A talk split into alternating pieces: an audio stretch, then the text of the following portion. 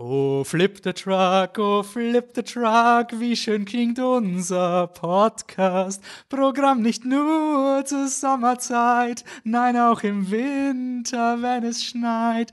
Oh, flip the truck, oh, flip the truck, unser Weihnachtsspecial. Herzlich willkommen bei flipthetruck.com. Wenn ihr diesen Podcast schon öfter gehört habt, dann wisst ihr, was das bedeutet. Unser Christmas Special ist da. Im 195. Podcast machen wir unsere Top 10 Liste für die Weihnachtszeit. Welche Filme könnt ihr nachschauen? Jetzt habt ihr endlich Zeit. Und bei mir am Mikrofon ist das gesamte Team nämlich Annemarie Dahl. Hallo. Patrick Krammer. Hallo. Und Michael Leitner. Hallo. Also, fangen wir an.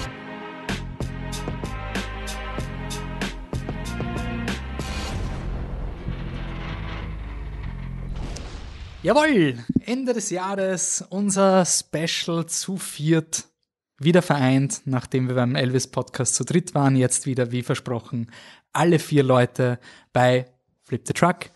Ähm, der österreichische Filmpodcast, für alle, die uns vielleicht gerade zum ersten Mal hören, der ist die Kurzform für der erste und längstlaufende und definitiv einfach der österreichische Filmpodcast. Ähm, was wir immer machen, normalerweise in unserem Programm ist, wir sind vier Leute, die nicht im gleichen Kinosaal sitzen sollten, es aber trotzdem tun. Dementsprechend werfen wir am Ende des Jahres einfach die Filme zusammen, die uns getaugt haben. Und weil wir aus vier unterschiedlichen Ecken kommen, ergibt es dann eine schöne zwölf Filme Playlist. Ähm, die nennen wir jetzt einfach mal Best of. Unsere Listen haben keinen Anspruch auf Vollständigkeit. Wir wollen einfach nur ein bisschen die Freude an Filmen teilen, die uns einfach dieses Jahr Spaß gemacht haben. Und genau, vielleicht ist ja auch einer von den paar Filmen dann dabei, wo ihr sagt, ja, passt ich habe eh, ich weiß eh nicht, was ich über die Weihnachtszeit schauen soll, ähm, dann werde ich den und den ausprobieren. Also jeder von uns hat sich drei Filme ausgesucht, wir haben die wild zusammengewürfelt und werden das einfach abarbeiten, wir das jedes Jahr machen. Ähm, Vorher gibt's noch ein kurze ähm, administratives Aufräumen, was alles bei uns noch äh, kommt. Also das Jahr ist jetzt vorbei, unsere Podcast-Staffel geht dann weiter. Wir starten im neuen Jahr dann regulär wieder mit unseren Standard-Podcast, also ein Podcast pro Monat, pro Podcast ein Film und dieser Film wird dann wirklich im Detail behandelt und wir biegen ab zu drei weiteren Filmen. Schreibt euch jetzt gleich mal auf den Kalender drauf. Am 5.3.2023 wird es ein Oscars Get Together geben. Das ist der Sonntag vor der Oscarverleihung.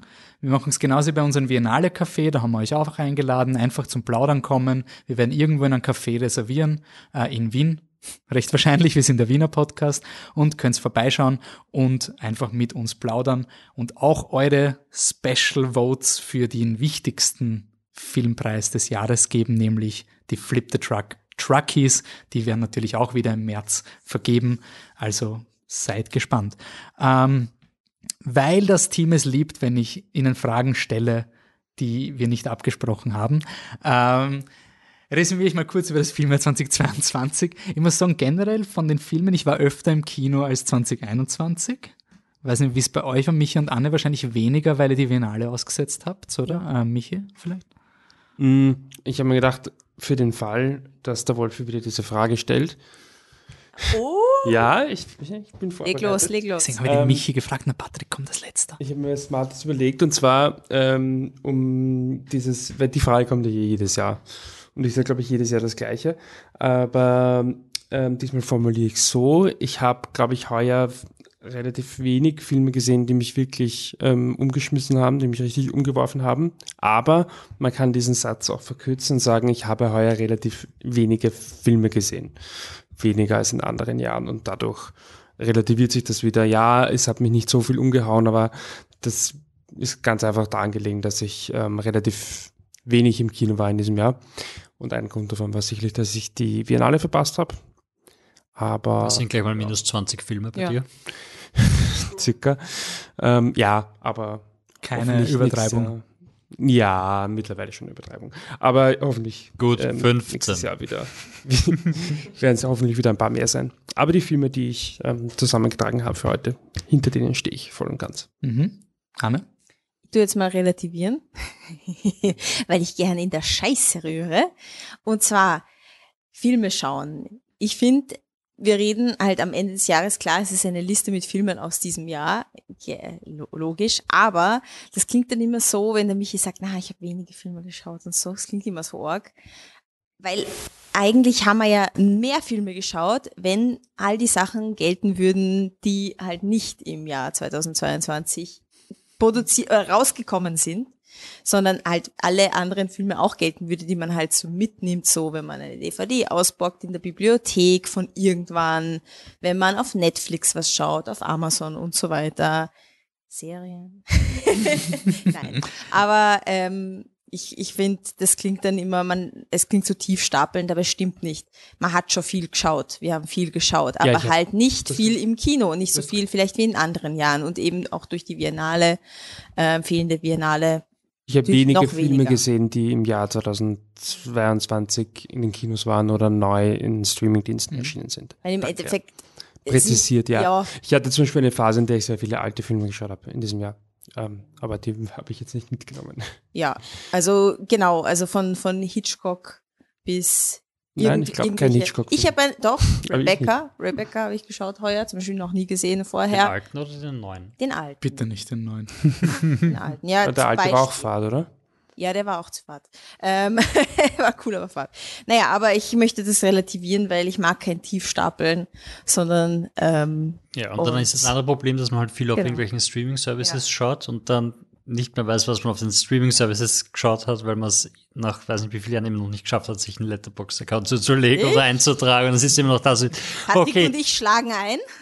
Netflix, was habe ich bei dir geschaut? Ah, scheiße. Mir fällt gerade ein, ich habe irgendeinen Die Hälfte ist nicht mehr im Programm. Ja, ich habe gerade irgendeinen animierten Film gesehen über New York Rapper, die sich dann irgendwie lieben und, und Street Artists. Ich habe keine Ahnung mehr, wie der ist oder wie er heißt, aber der war ganz nett eigentlich. Und ich, ich alles, was ich noch weiß, ist, ich habe auf Amazon Sache dort geschaut und das zählt halt auch nicht. Ich mache live auf, auf im Podcast ein Angebot, wenn ihr wollt. Ihr könnt mir am Ende der Woche in meine Liste schreiben, Michi, diese Filme habe ich gesehen und ich trage die für euch ein der Wolfi gibt mir die Zugangsdaten für einen, für einen Flip the Truck Letterboxd Account. Ich bin gerne euer Buchhalter und dann trage ich ein. Da können wir nächstes Jahr. Stimmt, warum kriege ich eigentlich nicht die Zugriffs, äh, Zugangsdaten für Flip the Truck Letterboxd? Weil du nie danach gefragt bei hast. allen unseren Accounts. 1, 2, 3 Passwort Flip the Truck ist urgeil Rufzeichen. Okay. Aber ja.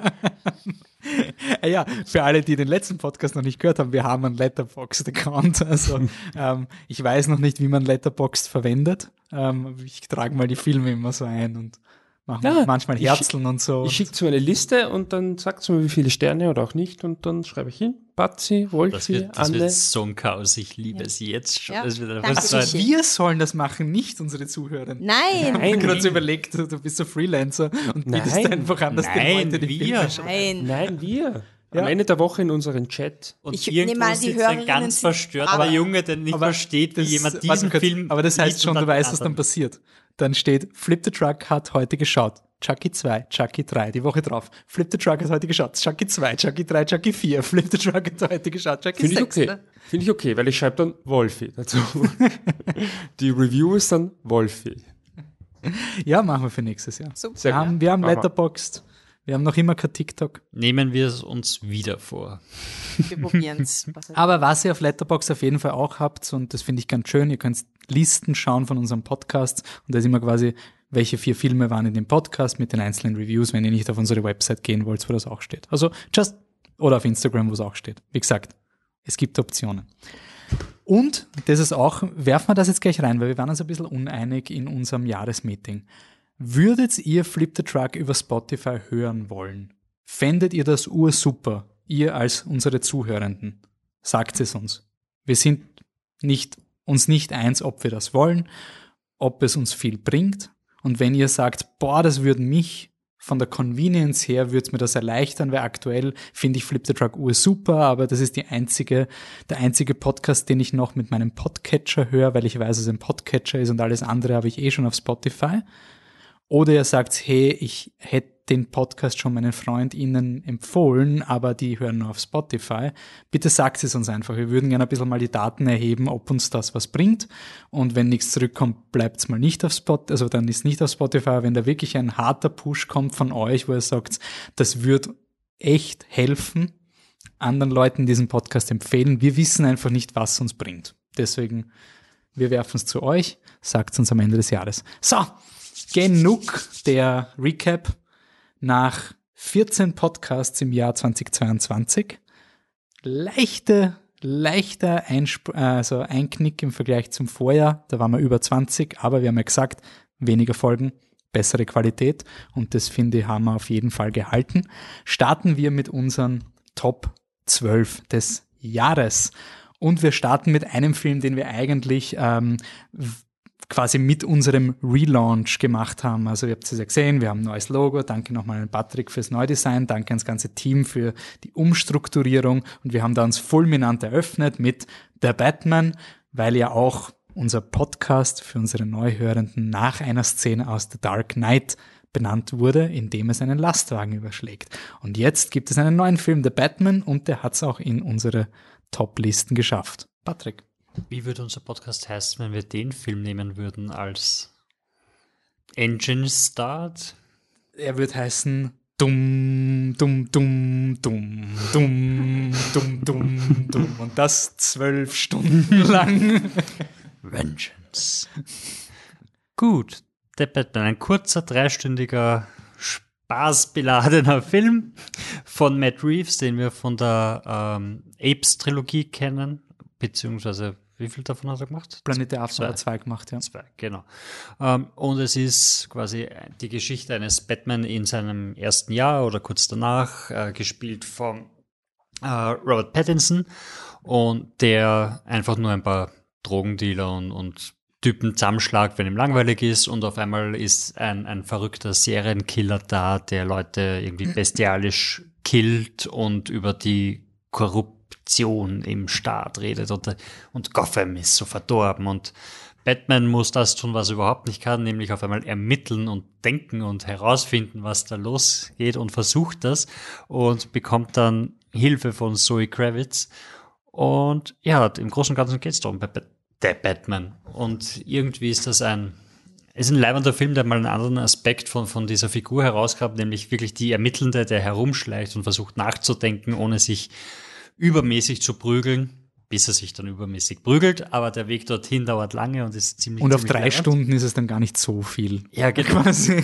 Dann prügelt er zweimal Leute und fährt einmal mit dem Auto und das ist dann dazwischen und sehr cool. Und der, ich weiß nicht, ich finde es einfach wieder cool, das wäre so wirklich so, so, ja, wir machen es einmal wieder creepy und, und, und irgendwie ekelhaft und es ist, er nimmt sich selber ernst und hat aber irgendwie trotzdem eine, eine sehr positive Message, obwohl du irgendwie denkst, ja, irgendwie, wenn er die Message jetzt zu positiv ist, dann verliert er vielleicht, was er, was er selber ist, weil er dann quasi in, in eine andere Richtung gehen will und das, er macht es trotzdem und es gibt vielleicht einen zweiten Teil oder nicht. Niemand weiß, was in dieser Welt passiert. Aber das ist ein anderes Thema. Und ja, also eine der besten Filmszenen äh, oder, oder Kinoerfahrungen war einfach, wie dieses Scheißauto startet. Es ist halt einfach so, du sitzt in dem Saal und, und, und und das Ding fährt hoch und irgendwo sind Turbinen, die hochfahren und das ist einfach da und hörst nichts mehr, weil alles so laut ist. Sagst du, ja, wie geil. Ähm, ich muss, also ich glaube, der Film, mein, du, der, der Film ist irgendwie so ein, wir haben ihn eigentlich im Podcast dann sehr nüchtern, also er war eigentlich sehr positiv, ich glaube, wir haben ihn auch sehr gelobt, aber wir haben ihn natürlich auch sehr kritisiert, weil es gibt einfach Aspekte, die, die wir auch beackert haben. Ähm, könnt ihr nachhören, ist alles sehr gut ausgearbeitet. Ich muss nur sagen, am Ende des Jahres, das war wirklich so einer dieser Filme, wo ich sage, ich bin so froh, dass es Mainstream-Filme gibt, die filmisch einfach was wert sind. Also die, es gibt, glaube ich, die Eröffnungssequenz, bis Batman erscheint, dauert 15 bis 20 Minuten. Es ist sehr lang eigentlich.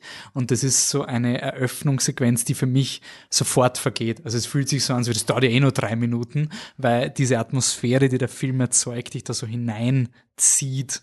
Und ja, es ist ein, ein filmtechnisch wirklich wirklich super und so sollten Mainstream-Filme produziert sein, also von der Technik hauptsächlich. Und, Und Optik. Es ist Optik. einfach ein schöner Film und das, obwohl sie auch die Sachen verwenden, die andere Sachen so hässlich machen. Also sie verwenden ja auch diesen, diesen Dome oder wie auch immer dieses. also das ist quasi das, das digitale Set, was von Disney jetzt äh, ja, pioniert dass im Hintergrund wurde. überall äh, Bildschirme sind, über die sie dann kameraakkurat quasi Sachen einblenden können, dass Mhm. sie keine falsche Lichtverschmutzung durch Greenscreen oder sonst irgendwas haben und gleichzeitig nicht eine Fake Skyline bauen müssen oder ähnliches, sondern sie können das alles digital einblenden und die Bildschirme reagieren dann auf die Kameraposition und es stimmt immer alles perspektivisch. Aber bei dem Film ist es einfach gut und handwerklich solide umgesetzt, so dass man es nicht einmal mitkriegt und es einfach nur gute Bilder erzeugt. Während das in, in vielen anderen Blockbuster-Filmen dieses Jahres einfach nicht anzuschauen ist. Also wir haben, wir haben kurzzeitig überlegt, einen Podcast zu Wakanda Forever zu machen. Und ich bin froh, dass wir den schnell verworfen haben. Und ich glaube, Wakanda Forever hat bei mir der Batman dann nochmal so in die Stratosphäre geworfen, weil es einfach so ein, ah ja, also ohne jetzt DC versus Marvel auszuspielen, aber es ist halt einfach eine Filmkunst, die, die nicht so selbstverständlich ist, leider. Und ja, ähm, finde ich, also mir hat er voll gefallen und finde ihn auch sehr gut. Sonst starke Meinungen zu Batman oder haben wir eh schon alles im, im Ähm, Podcast gesagt? sehr ähm, cool, dass er sich der Insel-Thematik, wenn man so nennen möchte, angenommen hat. Ähm, am Frauenbild müssen wir noch Ja. arbeiten. Wie man in Ist unserem mein, Podcast, glaube ich, nachhören ja, kann. Ja. ja, äh, ist mein Verdict, aber ich, du, ich bin offen für Change. Ich, bin, ich finde es auch interessant, weil ich aus dem Film relativ positiv, aber neutral rausgegangen bin im Sinne von, hoffentlich ist das jetzt quasi nicht so der, der beste Film, also so, da, da geht noch mehr und es ist dann ein bisschen so ein, hey scheiße, der hat eigentlich urviel gemacht relativ zu, zu allem anderen. Es ist ein bisschen ein, ein vernichtendes Urteil für die Blockbuster-Landschaft aktuell, dass, dass Batman, also ohne Batman ist schwer, weil er hat, er hat eh Qualitäten, aber gäbe es mehr Konkurrenz, dann, dann hätte er nicht so ein leichtes Spiel, dass er sich da einfach positioniert mit, hey, also sagen wir so, wenn Batman und Dune im gleichen Jahr rauskommen wären, wäre es knallhart gewesen im Vergleich zu Dune. Und wir haben aktuell immer ein Dune pro Jahr anscheinend. Nächstes Jahr wieder. Also nächstes Jahr kriegen wir wieder einen Dune-Film. Ähm, also hoffen wir, dass mehr als einen Dune-Film pro Jahr gibt. Das wäre irgendwie cool, aber es schaut aktuell nicht so aus. Ähm, Können wir bitte einen gut produzierten Film im Jahr haben? Das würde uns sehr Ich mein, freuen. Vielleicht, Bitte. vielleicht kommt in dieser Liste, also vielleicht auch nicht, aber vielleicht kommt noch ein anderer Film, der gut produziert ist. Vielleicht. Ich will nicht zu viel spoilern, aber Den vielleicht ist es der nächste, den der Michi anmoderiert, aber ein Animationsfilm Ähm, ja, der auch, gut produziert ist. ja, ich glaube, es ist nicht seine größte Stärke. Er ist schon solide produziert, hat einen sehr eigenen Look. Ähm, der Film heißt Bell. Zumindest heißt es auf Deutsch im Original, also es ist ein japanischer Film, ähm, heißt er äh, Ryuto Sobakazu no Hime. Warum lese ich das vor? Weil das heißt übersetzt Der Drache und die sommersprossige Prinzessin. Oh. Was ich sehr witzig finde, ähm, der, der deutsche Titel, also der gewählte deutsche Titel Bell, ähm, ist eine, also zeigt offener her, dass es eine bisschen eine die Schöne und das Biest-Geschichte ist, die wir da erleben.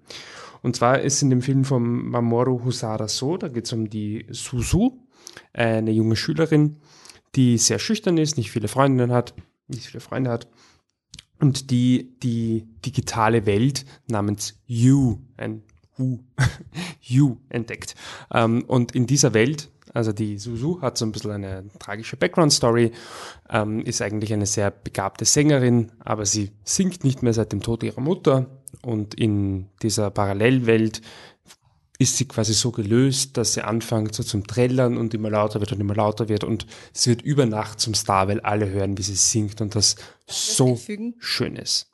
Sie ist schon ein Star, weil bei diesem You wird dir halt ein Charakter, ein Avatar wird dir halt zu, wie so, wie wenn du eine, eine Überraschungsbackel siehst und schaust, oh, wie schaue ich aus in dieser Welt? Ja, ja. Und sie kriegt halt die aller, aller schönste sommersprossige Figur. Also das hilft schon einmal. Das sind alle schon so, wow, mein Gott, wie schau sie dir an? Und dann fängt Dann sie an zum sie an Singen zum an. Singen und, und, ja. ähm, und tatsächlich diese äh, Gesangsszene, wie sie anfängt zum Singen, ist, glaube ich, sicherlich einer der coolsten Szenen, die ich heuer im Kino gesehen habe, ähm, weil es einfach, es ist einfach, also das gilt eh für den ganzen Film. Das ist ein Film, der sich halt überhaupt nicht geniert für das, was er ist. Im Gegenteil, der eigentlich gefühlt nicht eine Sekunde drüber nachdenkt, was andere von dem halten, was er da macht. Und ähm, da ist es auch, diese digitale Welt ist halt wirklich so schaut total weird aus, wo sie auftritt. Also es ist alles so ein bisschen so grenzenlos aus und wie sie dann sich da verwandelt in diese, also immer ähm, selbstbewusster wie dann da herumtanzt. Dazu muss man sagen, das, das Lied ist ein Jam, bist du deppert. Das ist, so ist ein richtig, ein richtig äh, geiler Haudern. Naja, aber da hört das nicht auf. Ähm, es kommt dann noch, natürlich, weil sie ein bisschen schön und das Beast ist, kommt dann noch ein Beast dazu. Ähm, das wird äh, da in dieser You-Welt verfolgt, weil weiß man nicht warum, aber ist halt so. Und ähm, in dann suchen sie ihn in der echten Welt auch schon. Und er das ist Ganze. hässlich, tötet ihn. Und das Nein, ist schon Ganze geil ist halt, aus. Also, nein, ist schon, schon gruselig. ja, aus. aber er hat halt quasi, er, so, er trägt seine Wunden offen, also er ist so zerkratzt und so. Ähm, und das Ganze ist nur ein, wirklich nur ein kurzer Abriss von dem, was in diesem Film passiert. Ich habe äh, vorher zum Vorbereiten nochmal durchgelesen, was alles so passiert und dann bin ich so, wer war eigentlich nochmal das Biest? Und dann habe ich es gelesen, das verrate ich jetzt nicht, ja. Also, ah ja, scheiße, das passiert ja auch noch. Ähm, ist wirklich so ein Film, der halt einen total überlädt. Ähm, und ich glaube schon, was ich so gehört habe, ist halt vieles mal, ja, manches funktioniert, manches funktioniert nicht. Ich persönlich finde, es funktioniert mehr als genug und es ist halt einfach ein Film, der Minimum beim ersten Mal, wenn nicht auch dann beim zweiten, dritten Mal, aber auf jeden Fall beim ersten Mal einen wirklich, wirklich mitreißt und einen halt in jeder Ecke und Ende überrascht mit dem, was er macht. Und was ich auch cool fand, auch wenn es wahrscheinlich irgendwo sehr naiv ist, aber ich habe noch nie einen Film gesehen, ich glaube wirklich noch nie einen Film gesehen, schon gar nicht einen aus der heutigen Zeit, der die virtuelle Welt, also äh, virtuelle Realität so positiv darstellt. Es ist wirklich, du fangst diesen Film an und du wartest einfach darauf, weil es ist halt ein Film über eine äh, virtuelle Realität und es muss irgendwann einmal muss das Aber kommen. Irgendwann einmal muss das Ja, aber. Und dann weiß es sich, was dann alles für Krisen auftauchen. In dem Film ist es wirklich nur so, der echten Welt ist voll scheiße, aber dort ist urgeil. und that's it. Mehr gibt's nicht. Es gibt nicht mehr Facette. Es gibt nichts Schlechtes an You. Ähm, und äh, ja, so ist dieser Film halt drauf und das hat mir irgendwie ähm, total gefallen. Und wie gesagt, er ist halt ein bisschen crazy ähm, und ähm, fand ich sehr, sehr cool. Wie lange dauert er? Der hört sich wohl lang an. Na, ich glaube, knappe zwei Stunden. Also ja, klar, für einen Anime jetzt nicht kurz, Ein aber, Kurzfilm bei uns. aber es ist im Rahmen, ja. Und äh, ja, ja, schaut euch den an. Ist wirklich sehr cool. Und Jetzt die Mucke. hört die Mucke. Ich weiß nicht, ob er jetzt wahnsinnig deep ist, ähm, aber, aber emotional und all over the place und sehr, sehr cool. Sehr, sehr cool. Ich finde, es erfüllt halt irgendwie den, diesen Traum, den man als Jugendlicher oder auch als Kind, aber auch als Jugendlicher hat, so, du bist halt was Besonderes. Irgendwo jeder glaubt, jeder ist ein Egoist und selbstverliebt. Sagen wir es, wie es ist, ist normal. Jeder glaubt irgendwann im Leben, man ist besonders. Und dieser Film äh, scratcht in diesen Itch irgendwo, weil sie geht in diese Metaverse rein und oh mein Gott, sie ist die Schönste. Und dann kann sie auch noch geil singen und später kommen sie drauf, oh mein Gott, sie kann wirklich gut singen und dann ist sie wirklich besonders und das ist dieses, was, äh, was man sich immer gewünscht Ja, hat. noch dazu- dann sehen mich alle und ich kann das wirklich und oh Gott. Und dazu ist sie unentdeckt davor. Ja, ne? genau, Also, ja, ja, ja. Sie mag, eigentlich hat sie nicht viele Freunde. Und, und sie kann gar nicht, ihre Stimme ist verloren gegangen. Und ich, und ich muss nur sagen, weil es halt mein Trademark Crazy. ist, Leute, asiatischer Film. Haben wir alles. oder? Asiatischer Film. Haben wir alles. Hast einfach alles. Du hast jedes Thema. Nein, nein, das ist, das, ist deine, das ist nicht deine Trademark. Das ganze Paket, oder? Ja, das The ganze whole package. Paket. Einfach der, wirklich, Anime oder a Real Life, egal, egal. Du schaust diesen Film und du hast alles abdeckt. Wozu musst noch was anderes schauen? Nein, musst wirklich nicht. Na? Ich Das finde das nicht, dass das immer zutrifft, aber bei dem Film unterscheide ich es zu 100 Prozent, ja. Ähm, okay. Von Bell geht's weiter zu Piggy. Ähm, irgendwie lustig, weil man könnte jetzt fast schon sagen, ähm, den nehme ich rein, weil er auch bei uns im Standardprogramm war. Also wir haben ein Slash Film Festival, ein Wiener Genre Festival.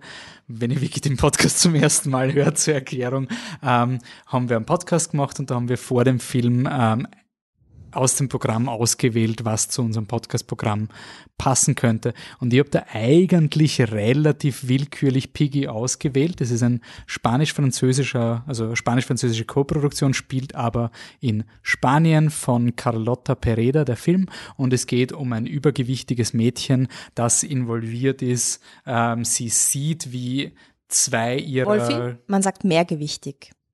mehrgewichtig, danke. Ein mehrgewichtiges äh, Mädchen, äh, das Zeugin wird, wie ihre Bullies, also ihre gleichaltrigen Bullies, einfach entführt werden. Und der Film behandelt den Konflikt, den die äh, Sarah, die Hauptdarstellerin, gespielt von Laura Galan, ähm, also Laura Galan, ich kann das Spanisch nicht ganz ausschauen, nicht richtig betonen, ähm, wie sie jetzt quasi mit dem kämpft, dass dieser Entführer ja eigentlich ihr Leben gerade verbessert hat, weil die Bullies sind weg. Und aber eigentlich weiß sie halt, dass der wahrscheinlich ein Mörder ist.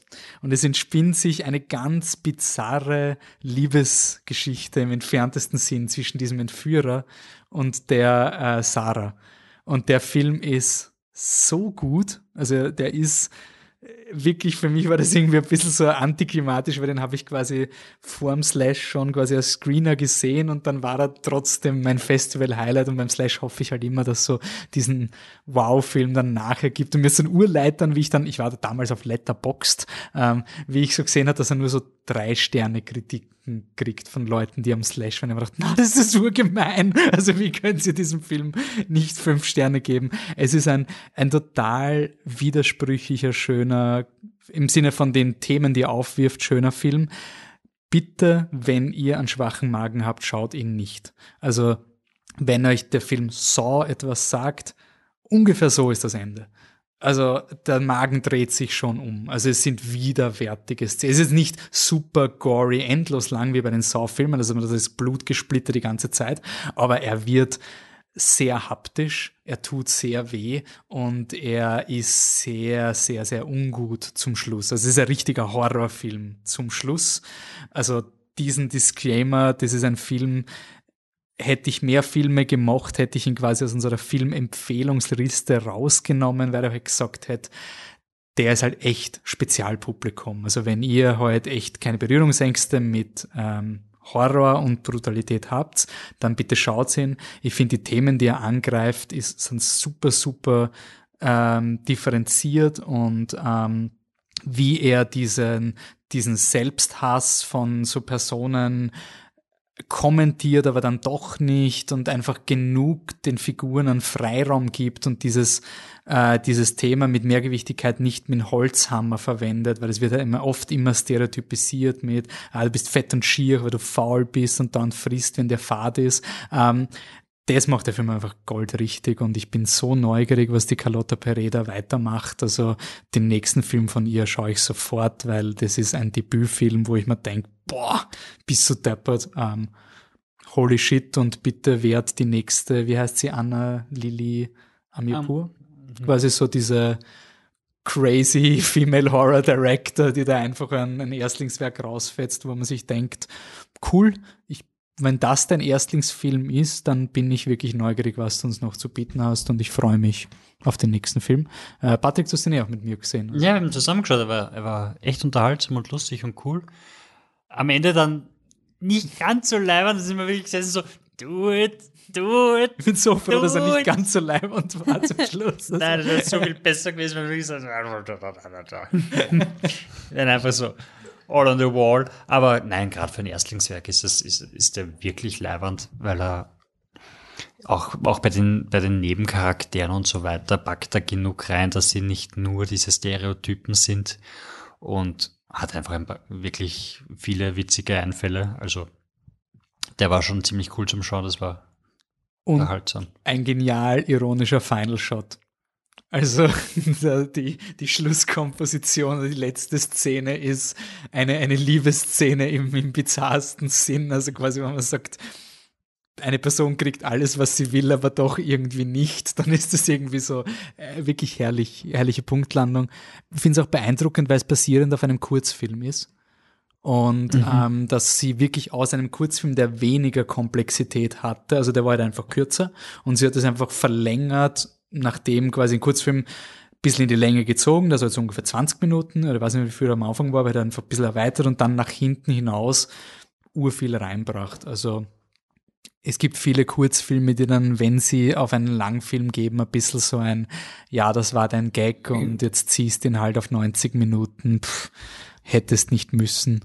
Ähm, ja, ganz, ganz wärmstens empfohlen. Ähm, dauert nur 90 Minuten. Also auch sehr schön, wenn ein Film so kurz ist. Ähm, er hat mir viel Pleasure gegeben. Wolfi, ja. Du kranke Sau. Nice. Super Übergang, großartig. Mm, 100 Punkte. Uhr nicht geforst. Nein, gar nicht. Ähm, Pleasure, der nächste Film auf dieser Liste, ähm, wurde überhaupt nicht für mein für mich reingevotet von Michi, weil er mein Gehirn im anderen Körper ist, der sich besser daran erinnern kann, was ich geschaut habe, als ich selber. Nur die Filme, die ich auch gesehen habe, weil die stehen Okay, in meinem ja. Letterboxd. Ah, Michi macht hier Werbung für Letterboxd, die hört es schon.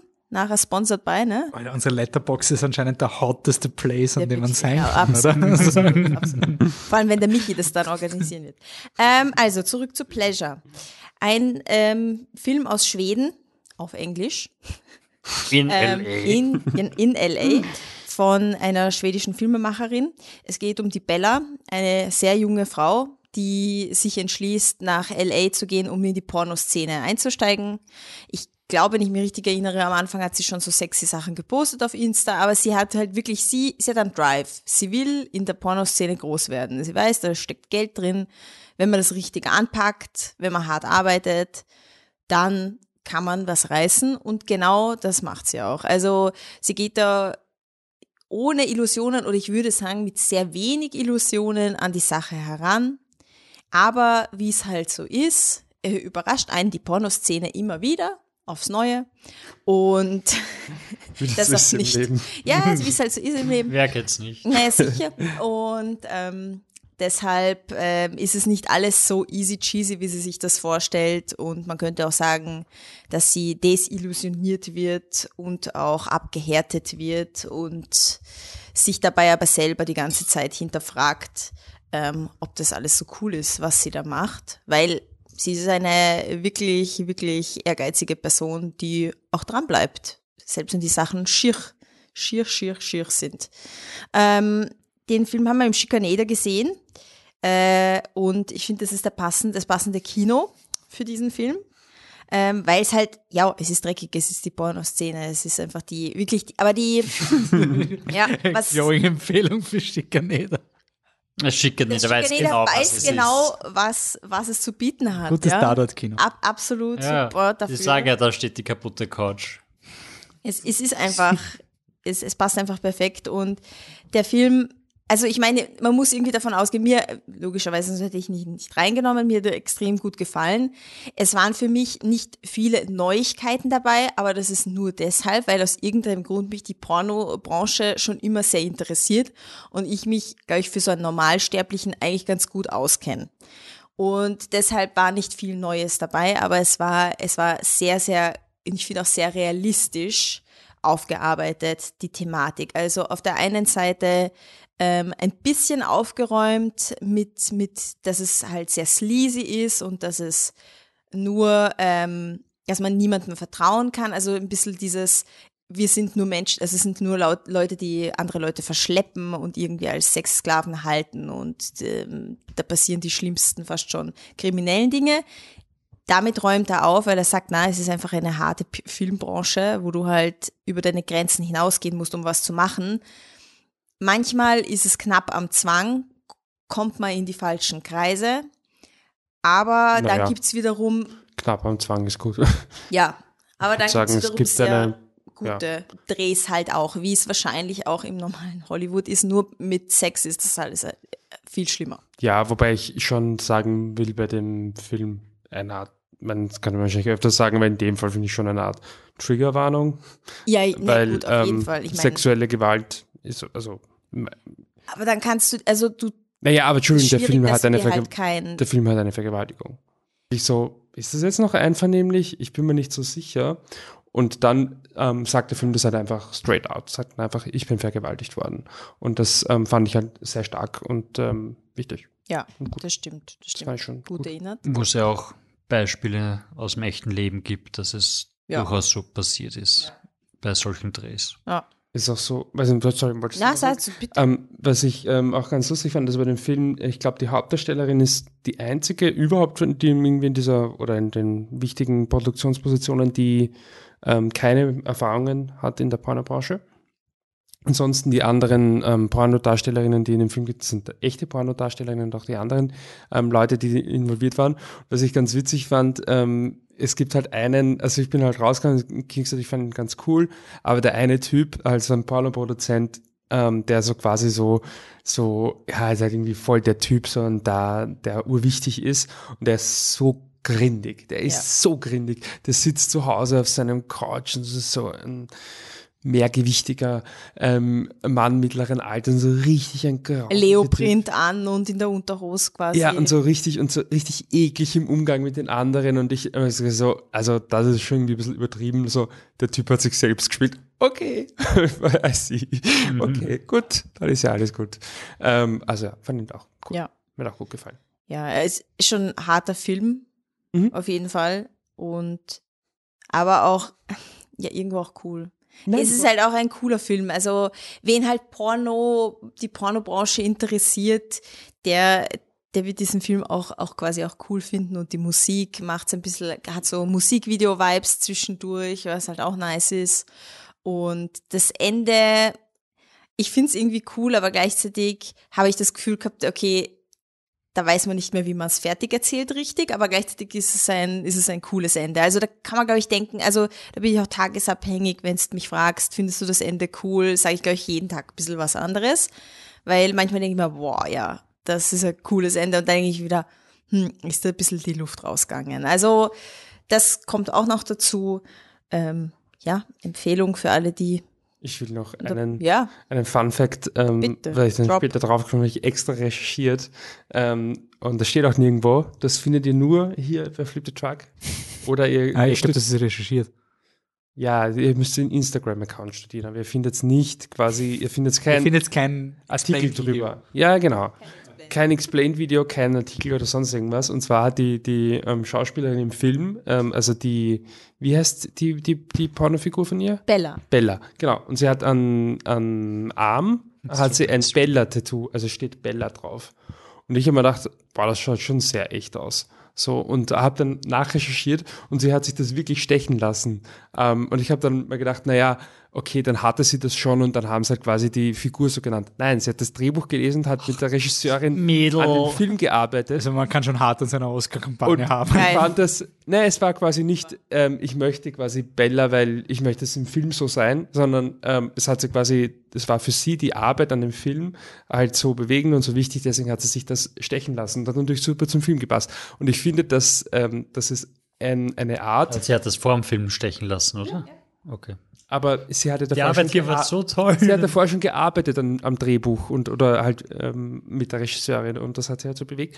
Aber ich finde, dass dieses Tattoo ähm, ein bisschen widerspiegelt, äh, wie dieser Film drauf ist, weil das ist eine Art, ähm, über den, den eigenen Körper zu denken, die sehr äh, modern ist und ein ganz ein, ein anderes Bild als noch vor, selbst vor zehn Jahren, glaube ich.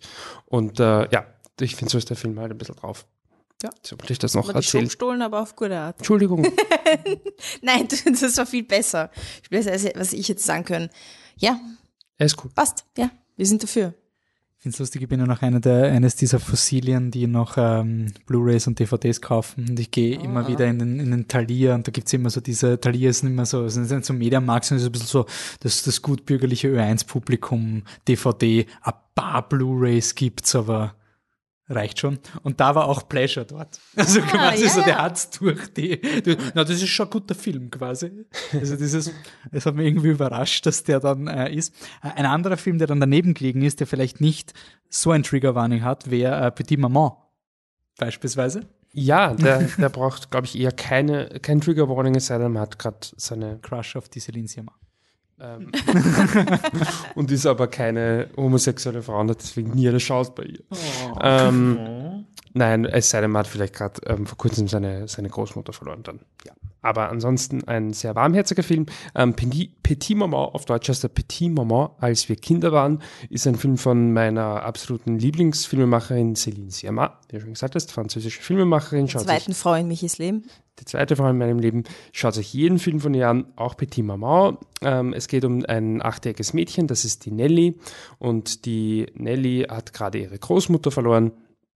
Und sie fahren jetzt, ähm, sie fahren jetzt mit ihren Eltern auf das äh, Elternhaus von der, von der Mutter und räumen dann halt so ein bisschen auf und ähm, erleben da quasi, ja, es ist, glaube ich, eine relativ kurze Zeitspanne. Aber die, die Eltern sind quasi immer beschäftigt, irgendwas zu machen. Und das Mädel, die Nelly, geht halt raus und geht spielen. Und da hat sie schon immer gehört von der Mama, ja, sie hat sich da früher so im Wald, hat sie immer gespielt und da hat sie sich sowas baut und keine Ahnung. Dann geht sie halt in den Wald und dann sieht sie genau das und dann ist da ein anderes Mädel, das schaut irgendwie so ähnlich aus wie sie.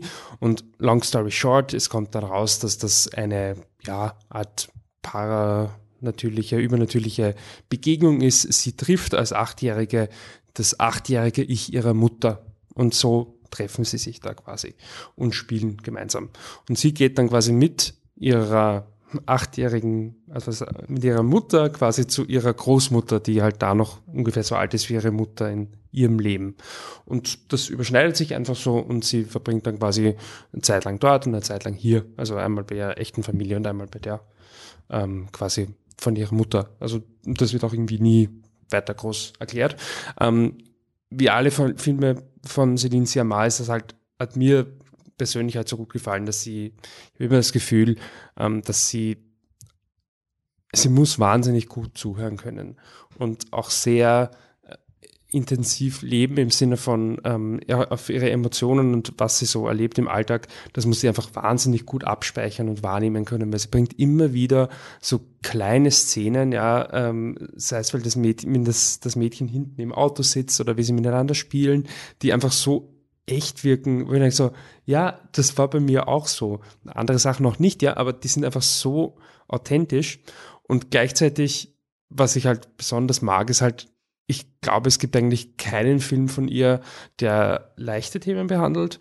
Es gibt aber auch keinen Film von ihr, vielleicht noch im ersten Brontefil, aber ich würde sagen, auch da kann man es noch irgendwie umdrehen, aber es gibt eher keinen Film von ihr, wo man rausgeht und nicht mehr an die Menschheit glaubt, sondern es ist immer irgendwie, okay, so kann man es auch sehen und so kann man es halt auch angehen und na gut, ist irgendwie doch schön. Und der Film ist halt 70 Minuten lang, glaube ich, oder 75 Minuten lang. Und es ist halt einfach so viel, ja, so viel intelligenter als viele andere Filme in drei Stunden sind. Nicht Batman. das soll kein Anspiel auf Batman. ähm, aber ich meine, er hat halt einfach ähm, sehr, sehr viel, ähm, sehr, einfach sehr viel Liebe. Ein ganz ein kleiner, lieber Film. Einfach schön. Also wenn man sagt, Petit Maman und Black Panther Wakanda Forever öffnen beide mit dem Tod, den einen habe ich nicht gesehen. Der eine macht das besser als der andere in das der musst du beurteilen. Du hast beide gesehen. Aber ich finde wirklich, das ist so eine Masterclass in, wie kann ich in sau kurzer Zeit ähm, sau viel sagen eigentlich. Also, ja. das Ende ist halt, ach, so schön. Und das ist, ist es so obvious, ich, ich spoil es jetzt nicht, aber wenn man sich, glaube ich, wenn man zehn Minuten drüber nachdenkt, wie der Film enden könnte, so, ja, kommst du wahrscheinlich drauf und es ist wurscht, sie, sie kann das einfach so gut. Also ich, wenn ich Celine Sciamma-Filme schaue, und ich, ich kenne sie natürlich nicht, aber ich habe, ich finde sie einfach so sympathisch. Und mir ist es ist nicht der einzige Grund, warum ich Filme schaue oder so, aber das ist eine Art von Film, die ich einfach wahnsinnig gern mag, wenn ich das Gefühl habe, die Leute, die ihn gemacht haben, sind einfach, sind nette Menschen. und ich finde, das ist halt bei dem der Fall. Und aber nicht einfach nur nett und ja, eh nett, sondern halt schon auch sehr smart. Ja, ich liebe die einfach, die Filmemacherin liebst die Celine. glaubst du, auch, glaubst du auch, dass ihre Filme äh, die besten Filme aller Zeiten sind, irgendwo in so ein Ranking reinkönnen würden? Ja. Findest du nicht, dass sie einfach nur reinkommen ist, nur weil sie eine Frau ist oder sowas? Nein. Also glaubst, du, glaubst, du, dass man diese, glaubst du, dass man diese Filme wirklich, äh, wirklich, jetzt, schon, jetzt schon beurteilen kann, obwohl sie erst zwei Jahre alt sind? Kannst du den Kontext geben, Michi, was wir da gerade anspielen? Ähm, das ist eine Anspielung auf die Sight and Sound ähm, Liste. Das ist ein, äh, eine Liste, es gibt immer zwei. Das Ende der Sight and Sound Liste, so wie wir sie kennen. Ja, ja also alle zehn Jahre, ich weiß nicht mehr welches Magazin. Sight and Sound. BFI, das heißt also von, von, British. Also British Film Institute und, und Sight and Sound ist das Magazin von ihnen.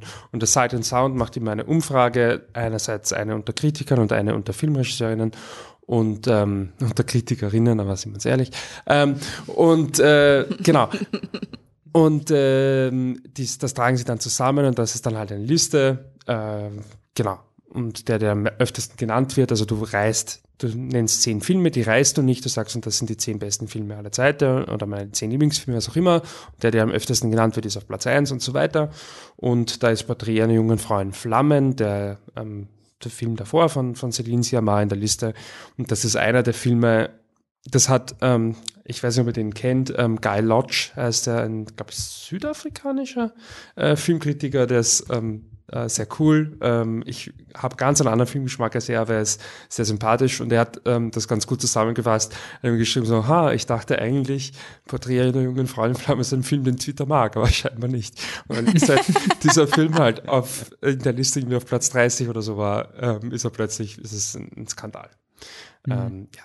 Ich glaube, es ist nicht mehr erlaubt, dass man sieben Filme von Kubrick reinnimmt oder sowas und das ist ein totaler Skandal Ah, oder irgendwie so. Es ist halt so, dass, dass auch der Platz 1 Film ist ja Jean Dielmann, ich weiß nicht den genauen Filmnamen, aber Jean Dielmann jetzt als Kurztitel, den Film auch nicht gesehen und das ist wohl schon so, und das wird ja auch, da ist sicherlich was dran, ja, dass halt KritikerInnen, die, oder vor allem in dem Fall Kritiker, also Männer, die halt diese Liste zusammenstellen, heute anders als vor 10 und vor 20 und 30 Jahren vielleicht so sensibilisiert sind, dass sie sagen, naja, zumindest einen Film von einer Frau sollte ich drin haben. So, und dann vielleicht bei ein paar Leuten, die den davor nicht drin hatten, die haben halt dann den reingenommen, weil das dann halt quasi die, die Default Choice ist. Das ist der halt auf Platz eins und oh mein Gott. Nicht mehr Godfather oder Und- 2001 und Ja, und Raging Bull ist nicht mehr drin. Und was ich nicht immer so, ich ich liebe Raging Bull.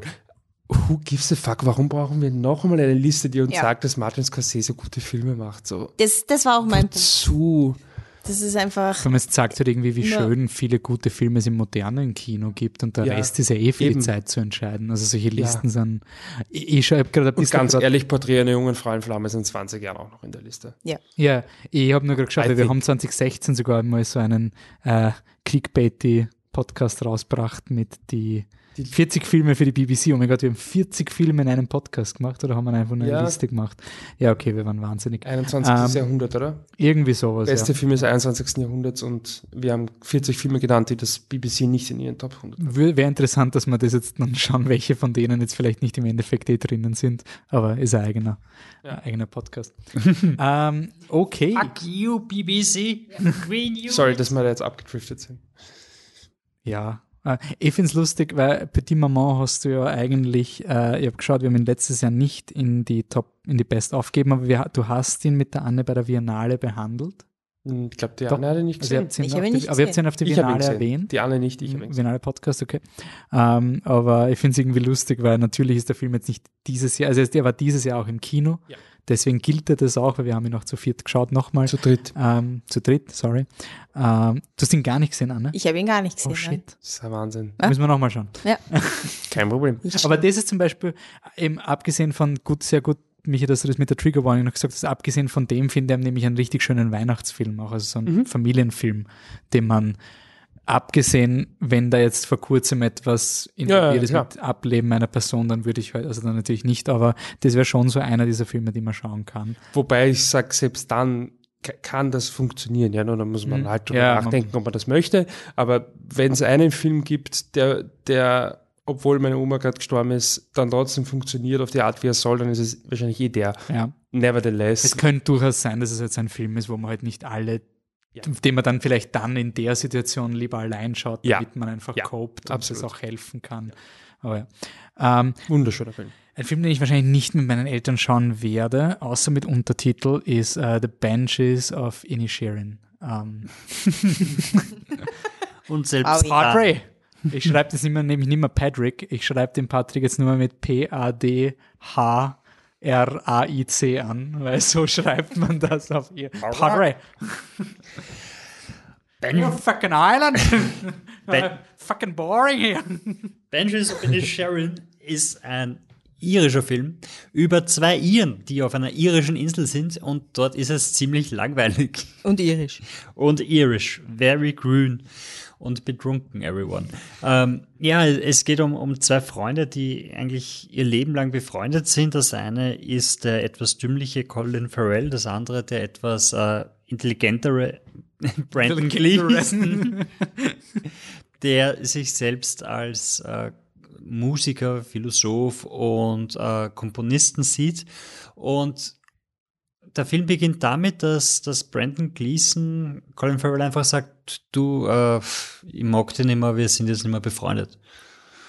Und darum geht es in dem Film. Urhart. Urhart. Voll Trigger. That's, that's, that's the movie, everyone. Es ist halt wirklich so, Colin Farrell kennt sich halt überhaupt nicht aus. Ist dann so, ja, okay, gut. Ich meine, ich, mein, ich war gestern besoffen. Also, vielleicht habe ich irgendwas gesagt, wie ich besoffen war. Ich meine, ich glaube nicht, dass ich was gesagt habe, wie ich besoffen war. Aber soll ich was gesagt haben, wie ich besoffen war, dann tut mir das echt leid, dass ich was gesagt habe, wie ich besoffen war. Ja? Und er so, na, du hast ja nichts gesagt. Okay, ah, aber was ist denn jetzt los? So, ja, na, du, ich, ich mag halt nicht mehr, gell? Lass mich in Ruhe. Red mich nicht mehr an. Und wenn du mich nochmal anredest, dann schneide ich mir einen Finger ab. That's, that's Okay. the thing that happens. Und Wer die Filme von Martin McDonough kennt, Kennt. kann vermuten, wie sehr diese Drohungen durchgeführt werden. ja, also auch genau. im Sinne, er ist auch ein bisschen brutal, ja, würde ich auch sagen. Ja, ja. Also er Es wird ist- es gibt- verkauft als Dark Comedy, das stimmt auch. Oder ja, es ist, es ist eine ziemlich melancholische Melancholic Komödie. Comedy vielleicht. Aber, aber da, dazwischen, also es ist schon auch ein bisschen grindig, ne? aber es, ja doch, es ist schon sehr ekelhaft. Ähm, Matt McDonough, ähm, Playwright, der äh, in Bruges gemacht hat, Brügge sehen und sterben, äh, Seven Psychopaths und Three Billboards Outside äh, Ebbing, Missouri, der irgendwelche Oscars gewonnen hat. Ich glaube, die, die äh, Hauptdarstellerin. Die Frances McDormand hat, ich, gewonnen. Ich glaube, glaub, er hat Sam Rockwell. Drehbuch gewonnen. Sam Oder? Rockwell hat gewonnen? Nicht Sam Rockwell. Wie heißt er? Doch, Doch, Sam Rockwell. Sam Rockwell. Sam Rockwell. war- Ja. Okay. Hat den Oscar bekommen, ja. Und war eigentlich in dem Jahr quasi der Runner-up nach ähm, Shape of Water, kann das sein? Ja, würde ich schon so sehen. Das Ja, war quasi so. Shape of Water versus Free Billboards und das war damals bei unserer Prä-Oscar-Diskussionsrunde, Hinweis, 5.3.2023, ähm, wo sich äh, eigentlich die wenigsten sicher waren, welcher von den beiden Filmen jetzt gewinnen wird. Es war nicht so klar damals, das Rennen, bis Nein. die Dinge, also bis halt die, Das war aber, glaube ich, ein bisschen biased, weil den hat jeder geliebt in dieser Mhm. Runde. Das Ja. war also der Film des Jahres für viele. Ja. ja. Ähm, genau, und äh, man kann, ich würde gar nicht sagen, wir gehen jetzt gar nicht so in die Tiefe, weil wir werden im Februar das- noch einen das Podcast zu diesem Film machen. schon. Also, Ja, nein, nein, geht's. und, also man, man Ja. muss ihn spoilern, um wirklich da reinzugehen und das wäre zu schade jetzt, weil zum Beispiel mich und Anne haben ihn auch noch nicht gesehen und er wird ins Kino kommen vor der Oscar-Zeit, er war ja nur auf der Biennale. Ähm, Und wir werden ihn alle schauen, wir werden ihn Ja. großartig finden. und ich, da, bei dem Film können wir so richtig schönen Deep Dive machen. Also das wird wirklich, da kann man coole Sachen äh, finden in dem Film und der wird in den Oscars auch, also deswegen ist er auch für Februar positioniert, weil der wird mit Sicherheit einer der Hauptkandidaten für die Oscars sein. Also- ja, der wird viel kriegen. Schon allein. Alleine die Schauspieler, also jeder von den Schauspielern Schauspieler, kann die nominiert werden. die du, wird die du da reinhaust musst. Ja, und ich glaube, es sind auch, auch alle, bis auf den Barry Coogan, Keegan, wie auch immer man ihn ausspricht, äh, bei den Globes jetzt schon nominiert. Nicht, dass es zählen wird, aber I mean, come on. Äh, ja, also, Ja, die Globes gibt es dieses Jahr wieder, die Golden Globes, das stimmt. Die. Jetzt können wir sie wieder ignorieren, nachdem sie letztes Jahr von der ganzen Welt ignoriert wurden. Aber ja, schaut ihn. Also nehmt ihn auf die Liste. Bei unserem Biennale Café war der Film durch die Bank eigentlich das Highlight für alle auf der Biennale. Also wenn nicht der beste Film, dann das war der Film, wo niemand was dagegen gesagt hat. Das ist der Film, der, glaube ich, am ehesten die Gefahr hat, dass er überhyped ist für viele Leute. Und wenn er das ist, schaut ihn ein zweites Mal. Also, wenn ihr rausgeht und sagt, ja, der war jetzt ein bisschen overhyped, dann ja, steht, dann lasst es und schaut ihn nochmal und kommt drauf, er ist super. Also, das ist, der wird, wird überzeugen. ja, ich meine, man muss halt im Vorhinein wissen, es passiert nicht viel. Ich glaube, wenn man sich darauf einstellt, es Ja. passiert nicht viel, weil es spielt Und- in Irland. Es ist wieder so ein Film, du hast es bei Roma gehabt, Patrick, mit Pseudo-Historie, wo man sich nicht auskennt, mit gesessen, oh ja, der Film referenziert dieses irisch, äh, Den berühmten irischen was war denn damals? Es spielt vor dem Weltkrieg, nach dem Weltkrieg, zwischen dem, es ist in den 70ern, na dafür ist er zu alt, aber vielleicht ist er, das war der eine irische, war das das in Dairy Girls oder spielt das früher? Okay, keine Ahnung. Also, ich bin wieder mal draufgekommen, ich know fuck anything über irische Geschichte. Und ich war nicht der Einzige, wie wir nach dem Screening herausgefunden haben. ähm, ja, ich glaube, er spielt zwischen den Weltkriegen, oder? Ja, ich glaube, es ist 1920er, 30er Der Jahre. damals, der große irische. Naja, ich meine, da oben passiert immer dasselbe, die Iren und die Nord, die Iren hauen sich in. Irgendwie. Ja. Ähm, ja, äh, definitiv eine, eine schade Geschichte zwischen diesen, diesem Triumvirat an Hauptdarstellenden, fast ein Triangle of Sadness, Oh. könnte man sagen. Jesus. Heute so. Unglaublich. Heute ist er wieder on fleek. Huh? Ähm, Triangle of Sadness äh, von Ruben Östlund. Ein Schwede, ne? Ja, Ich habe Ich ich hab bei der Vorbereitung gesagt, das ist ein Schwede. Ich bin mir Ganz ziemlich sicher. sicher. Ich habe aber glaube ich glaub damit nicht ja. gemeint, ich bin mir so sicher, dass er nicht nachschauen soll. Ja, nee, passt. Aber ich bin mir Ähm, fast sicher, dass er ein so. Schwede ist. Triangle of Sadness. Ähm, ich möchte meinen Spruch loswerden. Schwedisch, ja. Dankeschön. Ähm, ich habe gesagt, als ich ihn gesehen habe, das war meine erste Assoziation, äh, Parasite ähm, des Nordens. Parasite, äh, großartiger, genialer südkoreanischer Film. Ähm, Hab mal gehört, ne? hat, hat man vielleicht mal hoffentlich. Hat ein bisschen was Hoffentlich habt ihr das gehört, okay? Mhm, okay, passt. Ähm, also, ein Haufen reicher Leute, die auf einem Kreuzfahrtschiff ähm, um und um gurkeln. Es gibt ein Schiffsunglück und dann ist noch ziemlich viel Laufzeit vom Film. Um das mal kurz zusammenzufassen, bin jetzt sehr stolz, dass ich das so zusammengebracht habe. Was passiert sonst noch? Ja, einfach ähm, der, ja, der Kampf zwischen Arm und Reich, Machtgefälle, Machtgefälle, das umgedreht wird im Laufe des Films. Ähm, ja, und ein gemeinsames Lachen über die Reichen. In dem Sinne ein sehr netter marxistischer Film, nein, keine Ahnung. Aber ähm, so stelle ich mir das vor, weil. Aber findest du nicht urpolemisch, wenn man sich über absurd reiche Leute lustig macht? warum? Ich Das ist nicht differenziert, wenn man sich über Leute lustig macht, die viel zu viel Geld besitzen. Man Mm. muss halt auch dazu sagen, er macht sich ja nicht nur über Reiche lustig. Nein, er macht sich zu, ziemlich über jeden Menschen äh, lustig. Die, also da kannst du eh jeden daherzahlen und jeder ist irgendwie deppert. Was ja auch stimmt in der Welt. So, habe ich's gesagt? Ich bin auch deppert. Alle. Ich auch. Ähm, genau. Also auf irgendeine Art und Weise, weißt du, manche mehr, manche weniger. So. ähm, genau. Also, ich habe ihn mit meiner Oma gesehen. Ich weiß, Wolfi, wir sollen nicht über das Kinoerlebnis und so weiter re reden, aber ich kann, ich kann nicht anders. Ich kann Habe Äh, ich das gesagt? Ja, das hast du gesagt. Ja, Nein, das glaube ich nicht, dass er das gesagt hat. wurscht, ich habe es so interpretiert. Also auf jeden Fall, ich habe ihn mit meiner Oma gesehen, ähm, am Nachmittagsvorführung um, was weiß ich, äh, 4 Uhr nachmittags in einem Arthouse-Kino Müves Mosee in Budapest. Und der Saal war voll, weil er nicht so groß war, aber er war trotzdem voll, bis auf den letzten Platz. Und bis zu deppert haben wir an Spaß gehabt, alle miteinander. Und ja, es, es war Arthouse-Publikum, aber es war auch nicht, also es ist ein Kino, das, glaube ich, sehr starkes Arthouse-Publikum hat, aber auch sehr mehr Mainstream-Publikum. Es ist eine gute Mischung, weil es ähm, sehr convenient liegt auch in der Innenstadt, so dass man, wenn man ähm, von den äußeren Bereichen von Budapest reinfährt, eigentlich quasi direkt dort ankommt, wenn man mit der S-Bahn fährt. Jetzt lange Erklärung, aber auf jeden Fall ist es ein Kino, das so ein Melting Pot ist für, für alle möglichen Leute, nicht nur für ein bestimmtes Genre-Publikum. Und man hat richtig gemerkt, dass alle extrem viel Spaß gehabt haben mit diesem Film.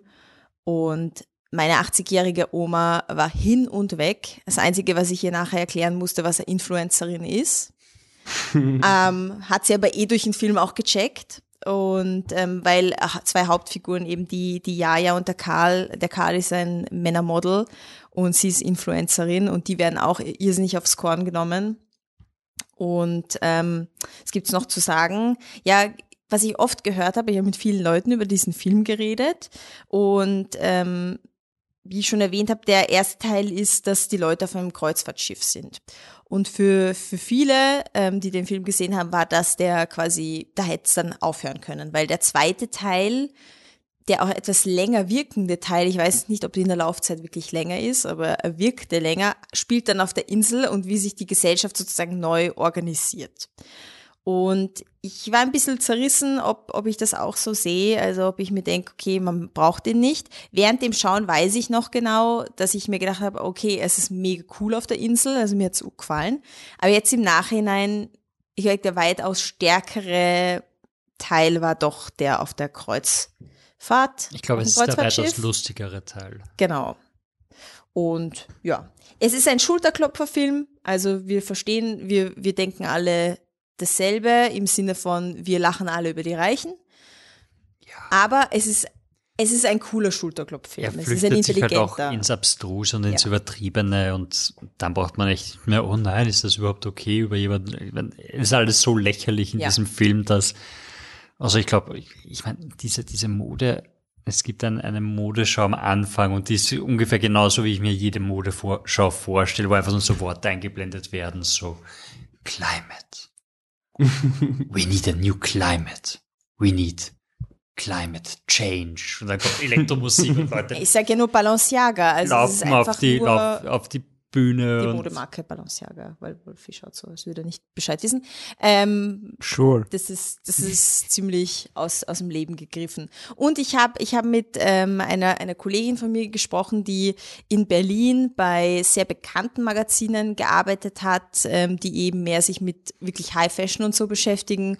Und sie hat gemeint, am Anfang des Films gibt's die erste Szene ist ein Casting mit Männermodels, ähm, wo sie gesagt, äh, wo ihnen gesagt wird, ja, schaut so, schaut so und schaut, schaut quasi ähm, High Fashion und schaut jetzt quasi für einen Katalog und schaut jetzt wieder High Fashion, Ja, also lächeln und und High Fashion Blick. und H&M. Genau. High Fashion und H&M. Bei H&M grinsen sie Ja. und bei High Fashion schauen sie immer ganz schauen sie böse einfach dran. böse.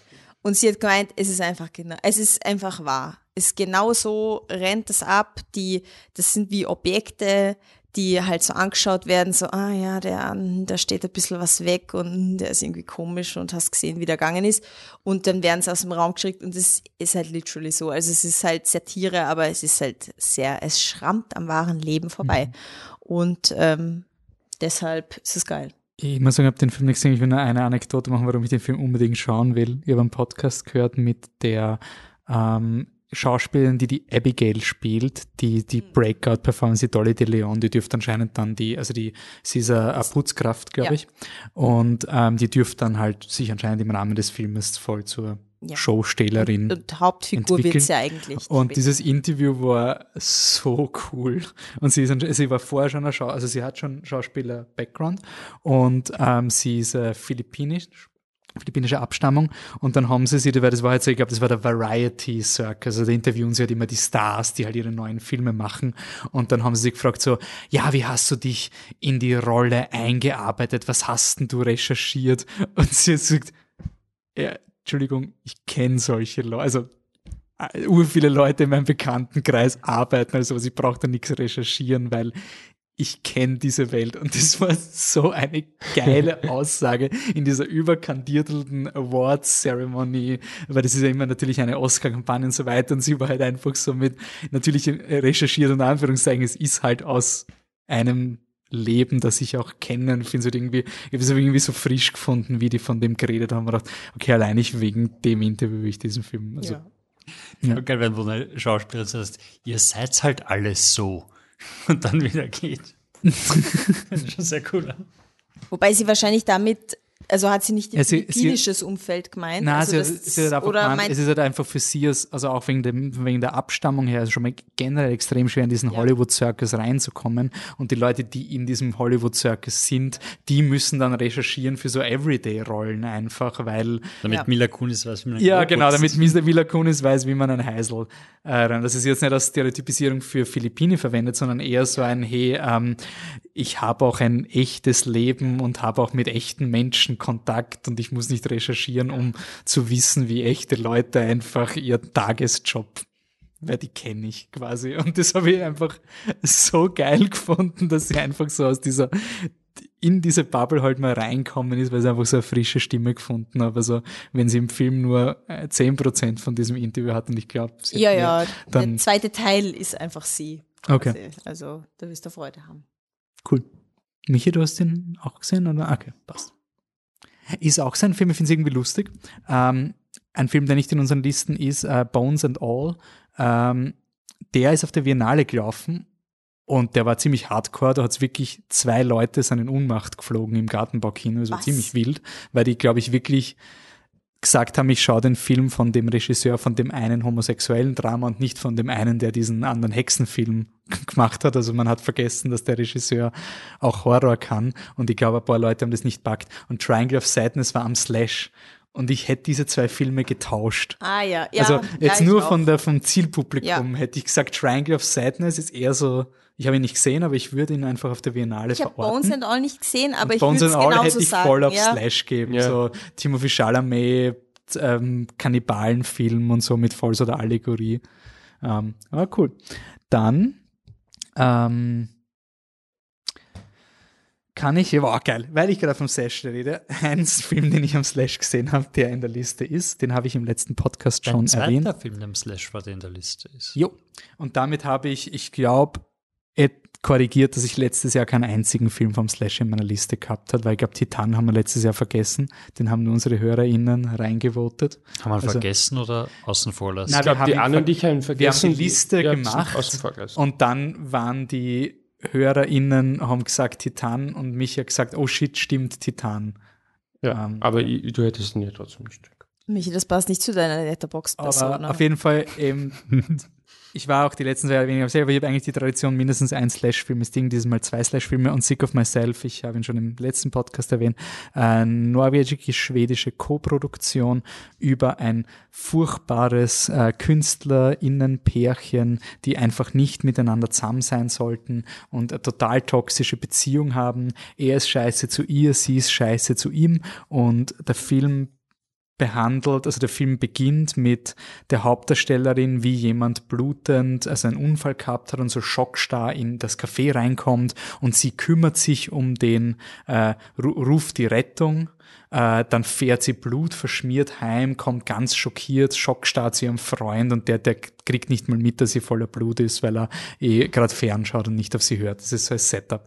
Und dann erzählt sie ihm endlich, nachdem sie ungefähr fünfmal blutig vor ihm hin und her gerannt ist, bis er sie endlich mal sieht und anerkennt, dass ihr schlecht geht, ähm, erzählt sie ihm, wie schlimm das alles war, weil keiner hat geholfen und du siehst ein Flashback, wo du siehst, was wirklich passiert ist, nämlich sie hat diesen Typen, der voller Blut war, gehalten, jemand anders wollte helfen und sie hat alle Leute weggescheucht, damit sie diejenige ist, die sich um ihn kümmert, damit sie allen anderen erzählen kann, na, das war so arg, weil keiner hat geholfen, ich war da ganz allein und das war so schlimm. Und dann geht sie auf eine Vernissage, wo keiner weiß, dass sie die Freundin von dem großen Künstler ist und dann erfindet sie einfach eine Erdnussallergie. Und ihr Freund sagt, okay, komm, stell dich nicht so an, das ist keine Erdnussallergie. Und dann ist, der Freund aber das Arschloch, weil er nimmt die Erdnussallergie seiner Freundin nicht ernst. Und dann isst sie was mit Erdnüssen.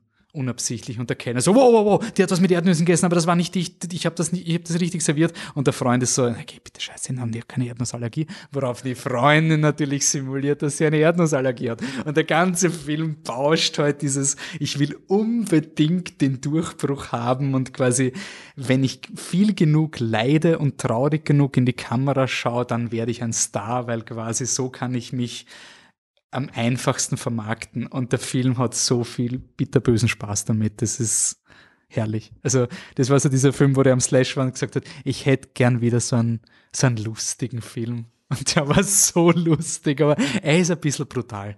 Also, es geht dann in die Richtung, hey, dieses Medikament hat Nebenwirkung, das könnte ich ja nehmen, weil dann, dann schaue ich urtraurig rein und komme ins Fernsehen. Und das ist dementsprechend dann auch ein bisschen arg inszeniert. Also er ist, er, er hat auf Slash gepasst. Also es ist, er wird nicht auf der Biennale laufen, aber es ist auch ein bisschen Leid schauen. Also es war für mich so ein bisschen ein, jetzt schauen wir sich diese geschissenen Leiden an, wie scheiße sie sind und wie, und das Schöne ist aber, dass er halt immer so spielt mit, kriegt sie jetzt die Genugtuung, dass quasi dieses ganze Leid sie zum Celebrity macht und, und er, er, er tänzelt diese Karotte und das, das Publikum weiß ihm den ganzen Film über nicht, ob sie jemals diese Karotte bekommen wird und das macht diesen Reiz vom Film aus, dass du halt nie weißt, wie satirisch ist er oder in welche Richtung von Satire geht er. Ganz toll. Ähm, ja, super fein. Also hat mir voll gefallen und schaut sie in Sick of Myself oder ähm, Sick Pike, also S-Y-K, Abstand P-I-K-E. Weiß nicht, wie man es ausspricht. Ich glaube, es ist norwegisch. Schwedisch oder norwegisch. Eins von beiden. Wir fangen in Östlund. Genau. Ruben. Wie gesagt, bei Zertita, obwohl Spanisch-Französisch ist, habe ich noch vermuten können, dass äh, Spanisch ist, weil er ist in Extremadura gedreht worden. Das ist ein echter Ort, haben der Patrick und ich gegoogelt. Aber dem Film, ich habe weder von Schweden noch von Norwegen ein gut genuges Bild, dass ich es jetzt auf dem Stand habe. Aber schaut ihn, er ist super. Ähm, eine ziemlich frische Erfahrung, würde ich sagen.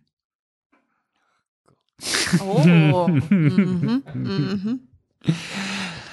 Ich stehe jetzt in der Tat vor einem leicht komplizierten Problem, weil ich weiß nicht, wie ich über diesen Film reden soll, ohne auch nur irgendwas zu sagen. Deshalb schaue ich gerade auf IMDb, wie sie es zusammenfassen und ich rede einfach um auch nur, ich rede einfach auch nur um die ersten fünf Minuten von Fresh. Ähm, und zwar Daisy Edgar Jones. Die kennt man vom Sehen und man weiß nicht genau woher. Äh, die hat in äh, Normal People mitgespielt und ist so, so ein bisschen Breakout-Star.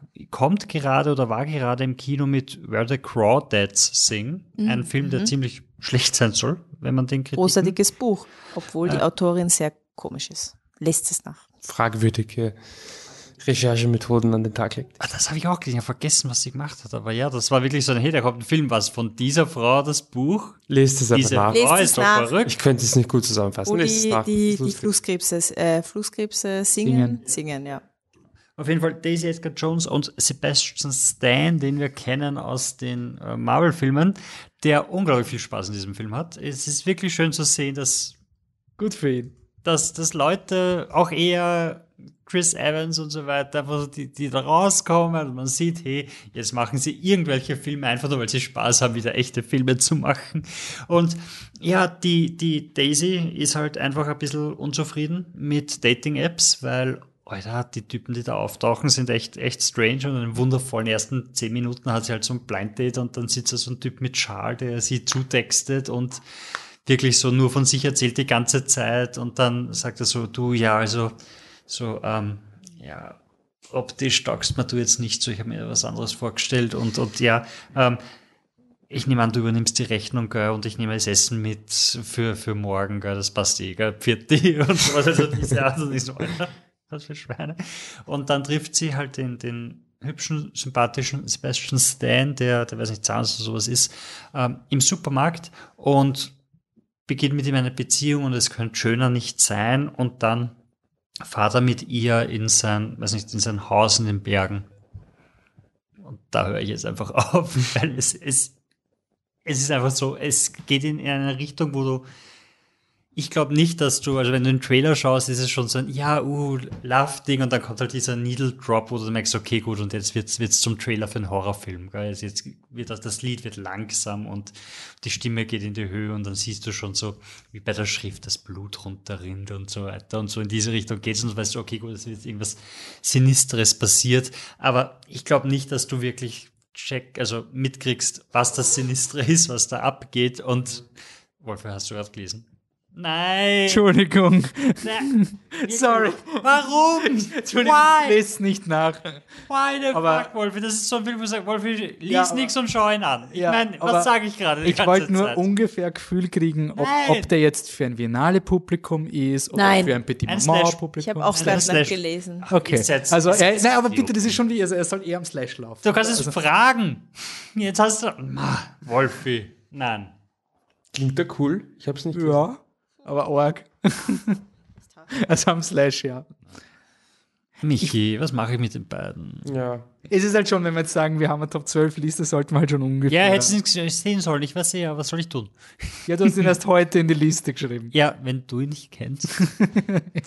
Who's at fault hier? Das ist schon. Also, Ah. Ja, ich weiß jetzt auch nicht, wie wir weitermachen. Ne? Es, es ist ein sehr cooler Film, schaut man kann nicht, also man sollte nichts wissen, Wolfi, über ihn. ja, ich habe schon verloren. Gut, dass ich nicht meine Tochter verloren habe. Bist du schon fertig? ja, ja, okay. ähm, das ist eine, wow, jetzt, was du das sagst, verlorene Tochter. Da habe ich einen Film gesehen, der heißt Lost, Wirklich? der heißt Lost Daughter. Wow. So, darf ich ganz ehrlich sein? Nur ganz kurz, ich weiß, die Anne sagt, ich soll so super authentisch und so sein. Und Sag nur ganz Sag, kurz bitte ehrlich ganz einmal authentisch. Einmal authentisch. der Film wäre wahrscheinlich nicht in, meinen, in meiner Liste, wenn ich ähm, genug Filme gesehen hätte heuer. So. Das ist der Mini-Disclaimer, wahrscheinlich von den Top 12, der ist wahrscheinlich auf Platz 12. Nevertheless, er ist auf der Liste und er verdient es, auf dieser Liste zu sein. Ich erkläre dann noch, ähm, warum. Aber erstmal, ähm, um zu etablieren, ähm, der Film macht schon mal einen kapitalen Fehler, wenn es auch um Wolfe geht, weil Maggie Gyllenhaal ist nicht vor, sondern hinter der Kamera. Sie ist nämlich ähm, Regisseurin und Drehbuchautorin. Und der Film ähm, geht um, da geht es um Olivia Colman, die einen ähm, Urlaub macht in einem äh, Resort und sie beobachtet die Dakota Johnson, die mit ihrem Kind spielt und sowieso halt voll jung ist und hübsch ist und ähm, ja, sie beobachtet das halt und immer so ein bisschen, hm, so ein bisschen, ja, sehnsüchtig, neidisch, weiß ich nicht, neidisch, ja, aber so ein bisschen so melancholisch, so, ah, eine junge Mutter mit ihrem Kind. Du merkst, das löst etwas aus in ihr. So. Der Film heißt The Lost Daughter und ähm, mit diesem Wissen bin ich reingegangen in den Film. So, das heißt der Film Lost Daughter und Olivia Colman schaut zu, wie ähm, die Dakota Johnson mit einem Kind spielt und wird melancholisch. Und ich war mir eigentlich ziemlich sicher, ich weiß, worauf das hinausläuft. Das ja, war dann doch etwas anders. Ich weiß nicht, ob ich den spoilern soll. Weiß man, worum es geht im Wolf Film? ist. Ist, ist quasi, ändert es den Film komplett oder ist es. Es ich habe ihn leider nicht gesehen. Also, Was meinst du? ich, ich glaube nicht, dass es ein großer Spoiler ist. Ist es ein Twist? Ich finde, es ist so ein, so ein Semi-Twist. ja, es ist so ein Ist es sogar Triggerwarnung? Eben nicht. ähm, Okay. Ja, also das ist so quasi der Point. Also ihr könnt sich ja vorstellen, wenn der Film Lost Daughter heißt so und wenn es euch jetzt ein, ein Bild im Kopf hat, das ist im Endeffekt nicht so wirklich, worum es geht. Ähm, aber ist auch egal. Ähm, es gibt ähm, in dem Film auch Flashbacks, das heißt, wir kommen dann irgendwann auch zu der ähm, zu dem Punkt, wo wir wissen, was quasi in, in Oliver Colmans Leben pass- passiert ist, warum sie so ähm, melancholisch der Dakota Johnson mit dem Kind zuschaut. Und ähm, die, die wird von Jesse Buckley gespielt, war dafür auch für den Oscar nominiert, auch zu Recht, wie ich finde. Und ähm, also Oliver Colman war auch nominiert. Und ähm, sie ist quasi die Mutter mit ähm, den kleinen Kindern und ist halt ähm, ziemlich überfordert vom Live. So quasi. Und der Grund, ich finde, nochmal, ich finde es ein, ein sehr guter Film. Also es ist der Debütfilm, wenn ich mich nicht irre, von der Maggie Gyllenhaal. Ich finde es ist ähm, sehr, sehr solide gemacht. Die Schauspielerinnen sind ähm, richtig, richtig gut. Ich finde, Olivia Colman ist ein äh, ja, Jahrhunderttalent. Also ich finde die wirklich so toll. Ich finde, Cole Johnson ist super und Jesse Buckley ist, ist, ist wirklich gut in dem Film. Ed Harris hat noch eine kleine Rolle. Die Schauspieler sind wirklich alle sehr, sehr, sehr gut. Ähm, ansonsten würde ich sagen, er ist nicht spectacular. So, das glaube ich ist schon eine faire, ähm, ein faires Assessment. Was ich aber finde bei dem Film, da war es mir, und das war auch vor allem im, im, im Aftermath, es war wirklich so, dass quasi, also so viel kann man schon verraten, Jessie Buckley struggelt als Mutter sehr. Sie hat wirklich große Probleme als Mutter. Und das war wirklich lustig zu sehen im Nachhinein, ähm, also auch so auf, auf Twitter und anderen Plattformen, wie das halt Leute einfach nicht verstanden haben. Also es war quasi so, ähm, naja, ist eh cooler Film, aber die ist halt so unsympathisch. Die ist so unsympathisch, diese Olivia Colman-Figur, ähm, also die auch die Jess Buckley-Figur ist, so unsympathisch, kann man nicht nachvollziehen. Und da habe ich mir gedacht, es ist vielleicht doch nicht so schlecht, dass heutzutage auch Frauen Filme machen. ähm, und äh, ich mein, weiß nicht, vielleicht bin ich mit so einer unglaublichen Empathiefähigkeit ähm, ausgestattet, aber ich habe halt diesen Blickwinkel auf den Film überhaupt gar nicht gehabt. Für mich war das zu jedem Moment nachvollziehbar, warum diese Figuren handeln, wie sie handeln und ähm, ob es jetzt die richtige, das richtige Handeln ist, sei dahingestellt, ja. Ähm, aber die Emotionen konnte sorry, jede, jede Handlung jeder Figur war für dich nachvollziehbar?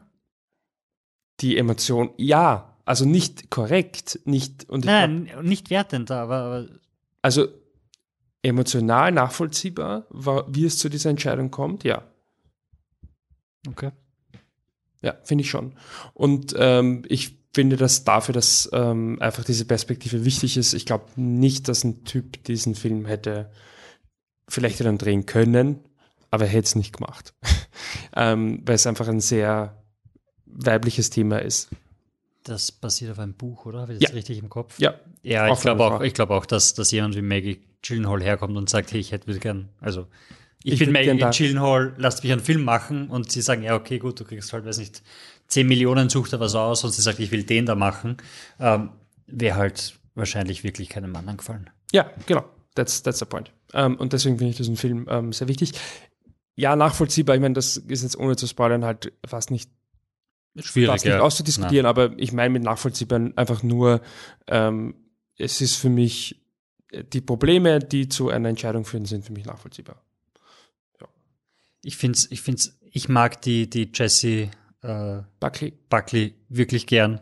Aber es wird echt einmal Zeit, dass sie eine andere Rolle spielt. Weil das ist jetzt die, in jeder Rolle, in der ich sie gesehen habe, ist sie, Wo, woher kennt man sie? äh, sie hat, äh, Ja, sie hat eine Zeit lang überall mitgespielt. Sie Ja, hat ja. in, in Sie hat- Judy mitgespielt, aber das habt ihr, glaube ich, alle nicht nein, gesehen. sie hat in, in dem, äh, war das ein Kaufmann-Film, äh, Netflix-Film, wo sie, Lost. wo sie im, im Kopf äh, vom anderen Jesse der anst war. anstrengende Film. Ja, und so weiter. Und sie spielt, sie Jess spielt quasi immer diese, diese, sie hat in Man mitgespielt, den wir alle, glaube ich, ignoriert haben, nachdem, Alex Garland-Film, ja. Und, und dann auch noch sogar von den Alex Garland-Fans äh, schlecht. Und sie hat eine Breakout-Performance gehabt, aber bitte schaut In Women Talking 2022 jetzt gerade, oder? Nein, nein nicht. davor, aber da war sie scheinbar auch dabei. Rosamunde Pilcher, Vier Frauen, die September, Fernsehvierteiler. 2010. 2010. Okay, also sie sollte eine andere Checkung Rolle spielen. Kuckucksuhrherz. Fair Egal, aber auf jeden Fall, auf jeden Fall, sie, sie, sie ist immer, und sie kann das so gut, so dieses, eben auch dieses, dieses Gestresste und dieses, äh, dann, dann, dann schon wirklich so emotional weinende und so weiter. Es ist so gut, aber sie spielt halt in allem, was ich gesehen habe, immer dieselbe Rolle und sie ist so ein, du kriegst eh deinen Oscar, du kriegst den eh bald, weil du machst einfach coolen Shit, aber Äh, ein, ein Versuch noch. Tschernobyl. war sie auch, ne? Okay, war nicht die Breakout. Okay, gut, sorry. Dann Sehr, sehr gute Serie, finde ich. Hab's noch immer nicht getraut, mich zu schauen. Ja, das Dass sie während dem Lockdown rauskommen. Ich habe mir gedacht, na, na, na, na. Du findest na, sie nicht gut, oder? Nein, nein, nein, ich habe ich hab mich auch, sicher- ich nicht sicher geschaut, weil ich, weil ich halt gehört habe, dass, dass das mit dieser Strahlenerkrankung so ziemlich, ziemlich. Also ich habe hab einen zum Anschauen Arbeitskollegen sein. gehabt, der Ja. das während dem Lockdown geschaut hat, so am Anfang der Pandemie und er hat dann irgendwann gesagt, so noch drei Folgen, er hat jetzt keine Lust mehr auf, auf den Doomsday und sowas. Und es, es, es schaut auch nicht aus wie eine Serie, die man so leicht, so gemütlich so am Abend zwei Folgen und dann ins Bett geht. Also ist, man muss schon arbeiten dafür, Ich ich hab habe ich das das- Gefühl. Ich habe das geschaut, als ich im Wohnzimmer isoliert war, weil die Anne Corona gehabt hat. ja, naja. Jedenfalls, aber Lost Daughters auf jeden Fall. Ein sehr guter Film, finde ich. Und Dakota Johnson ist auch eine gute Schauspielerin. Ja, das, das muss man auch immer wieder her. Glaube ich eh schon jeder mitkriegt. Ja, Zumindest jeder, der Suspiria gesehen hat, weiß es. Aber Ja, das ist nämlich dieser Film, der. Ist Dakota Johnson ist der von Hexen- Fifty Shades of Grey Ja. anfänglich, oder? Quasi, oder eine von. die bekannteste Rolle ist sicherlich Fifty Shades of Grey. Ja. Und Fortsetzungen. Und, und dieser Clip auf YouTube, wo sie die Ellen fertig macht und dafür sorgt, dass alle Ellen hassen. Okay. weißt du, wer sich mal mit einem Clip blamiert hat? Tom Cruise. Ähm, ah, kommen wir, kommen wir zu Top Gun, oder? Es wird Ah, ist er doch in der Liste. Ist doch in der Liste. Wer hätte das gedacht? Da muss man aber wirklich dazu sagen, also Full Disclaimer, ich halte die neuen Mission Impossible Filme einfach nicht aus. Also ich, ich war so überrascht, dass mir, dass mir Top Gun Maverick gefällt. Ähm, und ich weiß, es ist urwichtig für Tom Cruise, dass das alles selber macht und ich will es ihm eh nicht wegnehmen. Er kann eh fliegen und hat einen Helikopterführerschein und wenn er einen Weltkrieg auslösen müsste, um einen Film zu drehen, würde es tun quasi. Fast eh Tom Cruise, bist eh der Beste. Ähm, ich kann mit diesem Personenkult gar nicht. Deswegen war ich einfach wirklich überrascht, wie sehr mir dieser Film gefallen hat. Es ist eine Fortsetzung 40 Jahre nach dem Original oder fast 40 Jahre nach dem Original, glaube ich. Ich habe das Original auch nicht gesehen. Ähm, und ja, funktioniert als moderner neuer Film, aber und viel muss man dazu nicht sagen, weil er einfach die kinotechnisch einfach die Box Office revitalisiert hat. Also das war ein Film, der ähm, für gewöhnlich machen Filme das zwei- bis dreifache ihres Eröffnungswochenendes. Dreifach, wenn sie wirklich, wirklich, wirklich gut sind. Also dann redest schon von bis so deppert, das war ein Eventfilm und der, der, der Wahnsinn, wie lange der im Kino war. Und Top Gun Maverick hat's versiebenfacht. Also das ist einfach irre. Das sind Kinoverhältnisse, die wir eigentlich in den frühen 2000er, 90ern gehabt haben, wo Filme einfach ewig lang im Kino gelaufen sind und Titanic quasi das 17-fache eingespielt hat, weil er 700 Jahre im Kino war oder sowas. Es war halt früher so, weil du hast ungefähr ein Jahr auf die VHS gewartet und dann hast den Film doch irgendwie geschaut und jetzt mit Streaming und alles wird knapper, ist das eher unwahrscheinlich. Und Top Gun ist so dieser Film, den die Leute geschaut haben, obwohl er schon längst auf Blu-ray und Streaming war, sind die Leute trotzdem im September wieder ins IMAX gegangen, weil der Film so fetzt und so gut ausschaut und einfach ins Kino gehört und einfach top ist. Und das ist für mich ein Film, der einfach ein perfektes Action-Drehbuch hat, weil jede Szene in diesem Film, es geht nicht darum, ob Tom Cruise sterben wird, weil das, das passiert eh nicht, das wissen wir eh. Und das ist mein Problem mit den Mission Impossible Filmen, weil ich, es ist so wurscht, was sie machen. Aber das Coole an dem Film ist, von Anfang an ist der Konflikt klar, nämlich Leute könnten sterben, die nicht Tom Cruise sind. Das ist der emotionale Konflikt. Und in jeder Szene ganz billig macht dir der Film das klar, was am Spiel steht. In jeder Szene geht's nur um das. Jede Action-Szene, jede Trainingsszene, jede Dialogszene ist der zentrale Konflikt des Helden. Ich könnte verantwortlich dafür sein, dass Leute sterben. Und der finale Konflikt ist, stirbt jemand oder schafft es Tom Cruise, alle zu retten? Und das sind plötzlich realistische, unter Anführungszeichen, Spannungen. Und am Ende, weil der Film den ganzen Film dich auf die finale Sequenz drillt, weißt du in jeder Sekunde, was jetzt gut und schlecht ist. Du weißt genau, welche zehn Sekunden die Leute brauchen, wie lang sie gegen einen Generation 5 Kampfchat überleben, obwohl du nicht weißt, was ein Generation 5 Kampfchat ist. Also, der ist so gut geschrieben. Also, und mir tut's urleid, dass man dann immer sagt, das ist so ein blöder Film. Natürlich ist er blöd. Also, natürlich ist Top Gun sau blöd. Aber diesen, diesen Puls und diese Beats von den Action-Szenen, das ist ein Drehbuch, ein Schnitt, der einfach unterrichtet gehört, weil so strukturierst du einen Actionfilm und so gehört eine Actiongeschichte erzählt. Und das Wichtigste ist dann, dass der Film sich nicht so blöd ist, dass der Tom Cruise sich mal vor eine amerikanische Flagge stellt, das Regelbuch in die Hand nimmt und in Mistkübel haut. Because you know nothing yet. Wirklich, you know nothing yet. Also du, du spielst nach den Regeln, aber Tom Cruise, der nimmt das Regelbuch und der wird. Du hast so viele Le Regeln gelernt, dass du jetzt alle Regeln wieder vergessen musst, um diese Mission zu erfüllen. Und na, also so gut. Also der ist einfach ein, ein richtiger Actionfilm, der und das war für mich der Film, ich glaube, Wolfi von vor 15 Jahren hätte gemeint, das ist ein Film, der jeden gefallen muss na, na, na, na, na, na, na, auf keinen Fall. Also, so, so, ähm, also wenn du mit Actionfilmen nichts anfangen kannst, dann bitte nicht. Dann mach einen Bogen drum. Das ist auch der Grund, warum ich ihn nicht ins Programm von uns nehmen wollte, weil Du kannst mich nicht zwingen, dieses Film wir zu wären schauen. nicht glücklich geworden als, als Viererteam. Also ich kann es mir nicht vorstellen, inwiefern man das irgendwie gemacht hätte. Aber ja. Ja, super Film. Die Sonne geht so oft unter in dem Film. Das ist ein Wahnsinn. In der ersten Szene, es ist so cool. Eigentlich, wir, wir haben ein zweites Mal geschaut mit Wolfi, weil, ich meine, come on. Drei Euro fürs Apollo. Im IMAX. Drei, und natürlich. also natürlich schaue ich den. Und ja. der Film beginnt genauso wie das Original beginnt. Das ist eins zu eins die Originalszene. Und er steht auf für Sonnenaufgang und, und schraubt an seinem also Flugzeug herum und dann setzt er sich auf die alte Maschine, weil er quasi zur Basis fährt und er fährt, während die Sonne aufgeht. Dann kommt er dort an, und es ist dunkel, Weil er schneller gefahren ist als die Sonne. ja. Da ist er echt Dann, dann zieht er sich an, weil Er er ist- muss er, er dann ist muss er noch schnell, dann muss noch schnell in, in den Flieger einsteigen, weil er muss er noch schnell fliegen, für, für, because uh, he has to save people, somehow. Nein, weil wenn Tom Cruise das nicht macht, werden viele Leute ihren Job verlieren. Ja, Das genau. kann er nicht zulassen. Und dann, dann rollt das Flugzeug quasi noch im Dunkeln nach Sonnenaufgang auf die Start. und dann kommt der böse Admiral daher, aber er startet schon. Und dann geht die Sonne noch ein zweites Mal auf, wie er urschnell fährt. Und dann zerfledert das ganze Ding und er fliegt raus. Cut. Sonne geht irgendwo in Alaska auf oder sowas. Und er, nein, er geht unter in Alaska und er geht in die Bar rein und fragt, wo er ist. Und das Kind sagt ihm auf der Erde. Das ist ein sehr guter Gag, wenn du alles siehst, was passiert.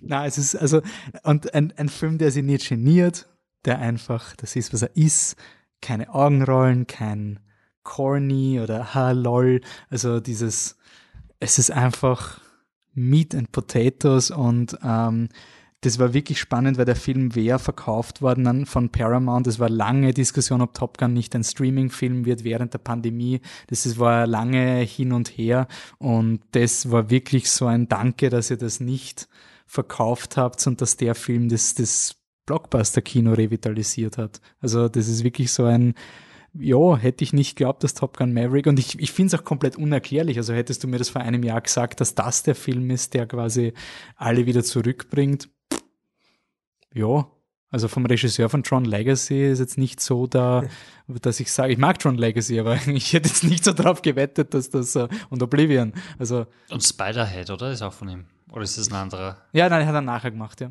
Und ja, also es ist, und natürlich, was man auch sagen muss, und da kann man auch rein recherchieren, natürlich ist es ein Propagandafilm und das darf man nicht irgendwie schönreden oder sonst was. Es ist natürlich absolute Militärpropaganda. Ähm, bitte ist es klar. Sonst kommst du an keine Sonst kommst du, also irgendwo habe ich gesehen, quasi, wenn es zwei Jets kaufen würdest, dann hättest du schon mehr, mehr Budget braucht, als ganz Top Gun kostet hat. Also natürlich gibt es da ein, inter, ein nationales Interesse von einer Luftraumverteidigung, die da sehr gut darstellen will. Und natürlich schaltet das österreichische Bundesheer im IMAX plötzlich einen Werbespot, wo die Eurofighter über die Luft fliegen und die Piloten sind kein Scheiß, haben die Jacke von Tom Cruise und die Sonnenbrille. Oh mein also Gott. das ist ein das ist dann immer dieses Ding, wo man sich natürlich ein bisschen, äh, was empfehle ich da und, und, und insofern, also quasi das außen vor und deswegen will ich auch zum Beispiel die Directing, bin ich mir nicht sicher, wie viel es jetzt gutes Directing ist und wie viel urviel Kapital ist, was da einfach von, von staatlicher Seite einfach geflossen ist,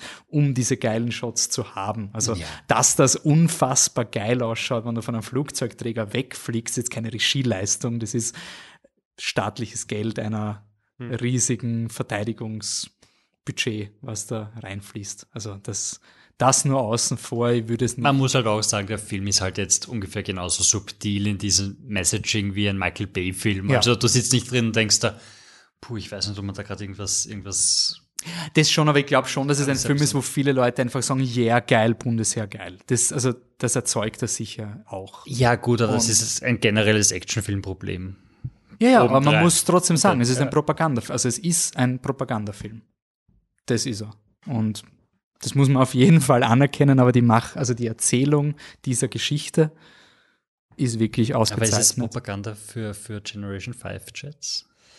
Gegen die auf je, für die auf jeden Fall. Ihr habt schon so viel über diesen Chat geredet. Ich weiß, bis jetzt, ich weiß bis jetzt ja, nicht, was der wirklich. Chat macht, aber du kannst, du hast keine Chance gegen sie. Ja, er ist Generation 5, während wir maximal mehr Generation 3 sind. Mehr als 4, das ist definitiv besser. Also, dann verlassen wir mal die Danger Zone und kommen wieder äh, in die echte Welt mit einem Film, dem man sicher nicht unterstellen kann, dass er Militärpropaganda ist oder irgendwie äh, von Amerika ähm, missbrauchen kann. In Tom Gun, Top Gun America hat das Gefühl, dass Tom Cruise der beste Mensch der Welt ist, oder? Auf jeden Fall. Sagen wir so, ich finde es nicht so schrecklich mit Mission Impossible, aber Wolfi. Wolfi. Das war die Überleitung. Du hast die Überleitung ah, versaut. Entschuldigung, aber du, dann darfst Wolfi. nicht der Tom Cruise-Diskussion lostreten. Ähm, Sorry, ich habe nicht gewusst, dass ich habe einen Schatz. Entschuldigung. Ähm, mein Fehler. Ähm, Wolfi macht uns heute Jetzt alles ist ist kaputt. fertig. Die Überleitung Nein, der Fresh der, der. Miles Teller, dem ist viel verwehrt worden in seiner beruflichen Laufbahn und der hat mit 30 noch nicht mal gewusst, ob er überhaupt ein Fighter-Jet wird. Ah, Es ist schon schwierig, wenn man mit 30 nicht weiß, wo man im Leben ist, oder? voll. Und wenn man keinen Tom Cruise hat, dann ist man Ich habe sowieso gedacht, du sagst jetzt, der glaubt, dass Tom Cruise the worst person in the world ist. Oh. Siehst du, Wolfi? Ah. Jetzt, Man fühlt sich, also wenn man mit 30 noch nicht weiß, wo es hingeht, wenn man dann nicht wie fühlt Tom man Cruise sich ist. Wie, Also, ja, dann fühlt man sich so nutzlos wie. was der Tom Cruise mit 30 erreicht hat, das im Das Vergleich ist- zu uns, das ist Ja, wenn ich drüber nachdenke, fühle ich mich wie die worst person in the world, oder? stimmt. Was meinst du, Anne? Jesus. Okay, also Worst Person in the World von Joachim. Authentische Überleitung, deswegen Unglaublich war ist sie, unglaublich war sie. worden. Ähm, äh, ein, ich zitiere jetzt eine bekannte, ein Porno für Millennials Finde ich gut, finde ich super, finde ich super Zusammenfassung des Films. Sie hat es negativ gemeint. Ist jetzt negativ gemeint, wie meint es positiv? Richtig? Ist aber kein Porno im Vergleich zu Pleasure. Nur, nein, dass ist man es abstecken nein, weiß. nein, es ist wie, äh, ja.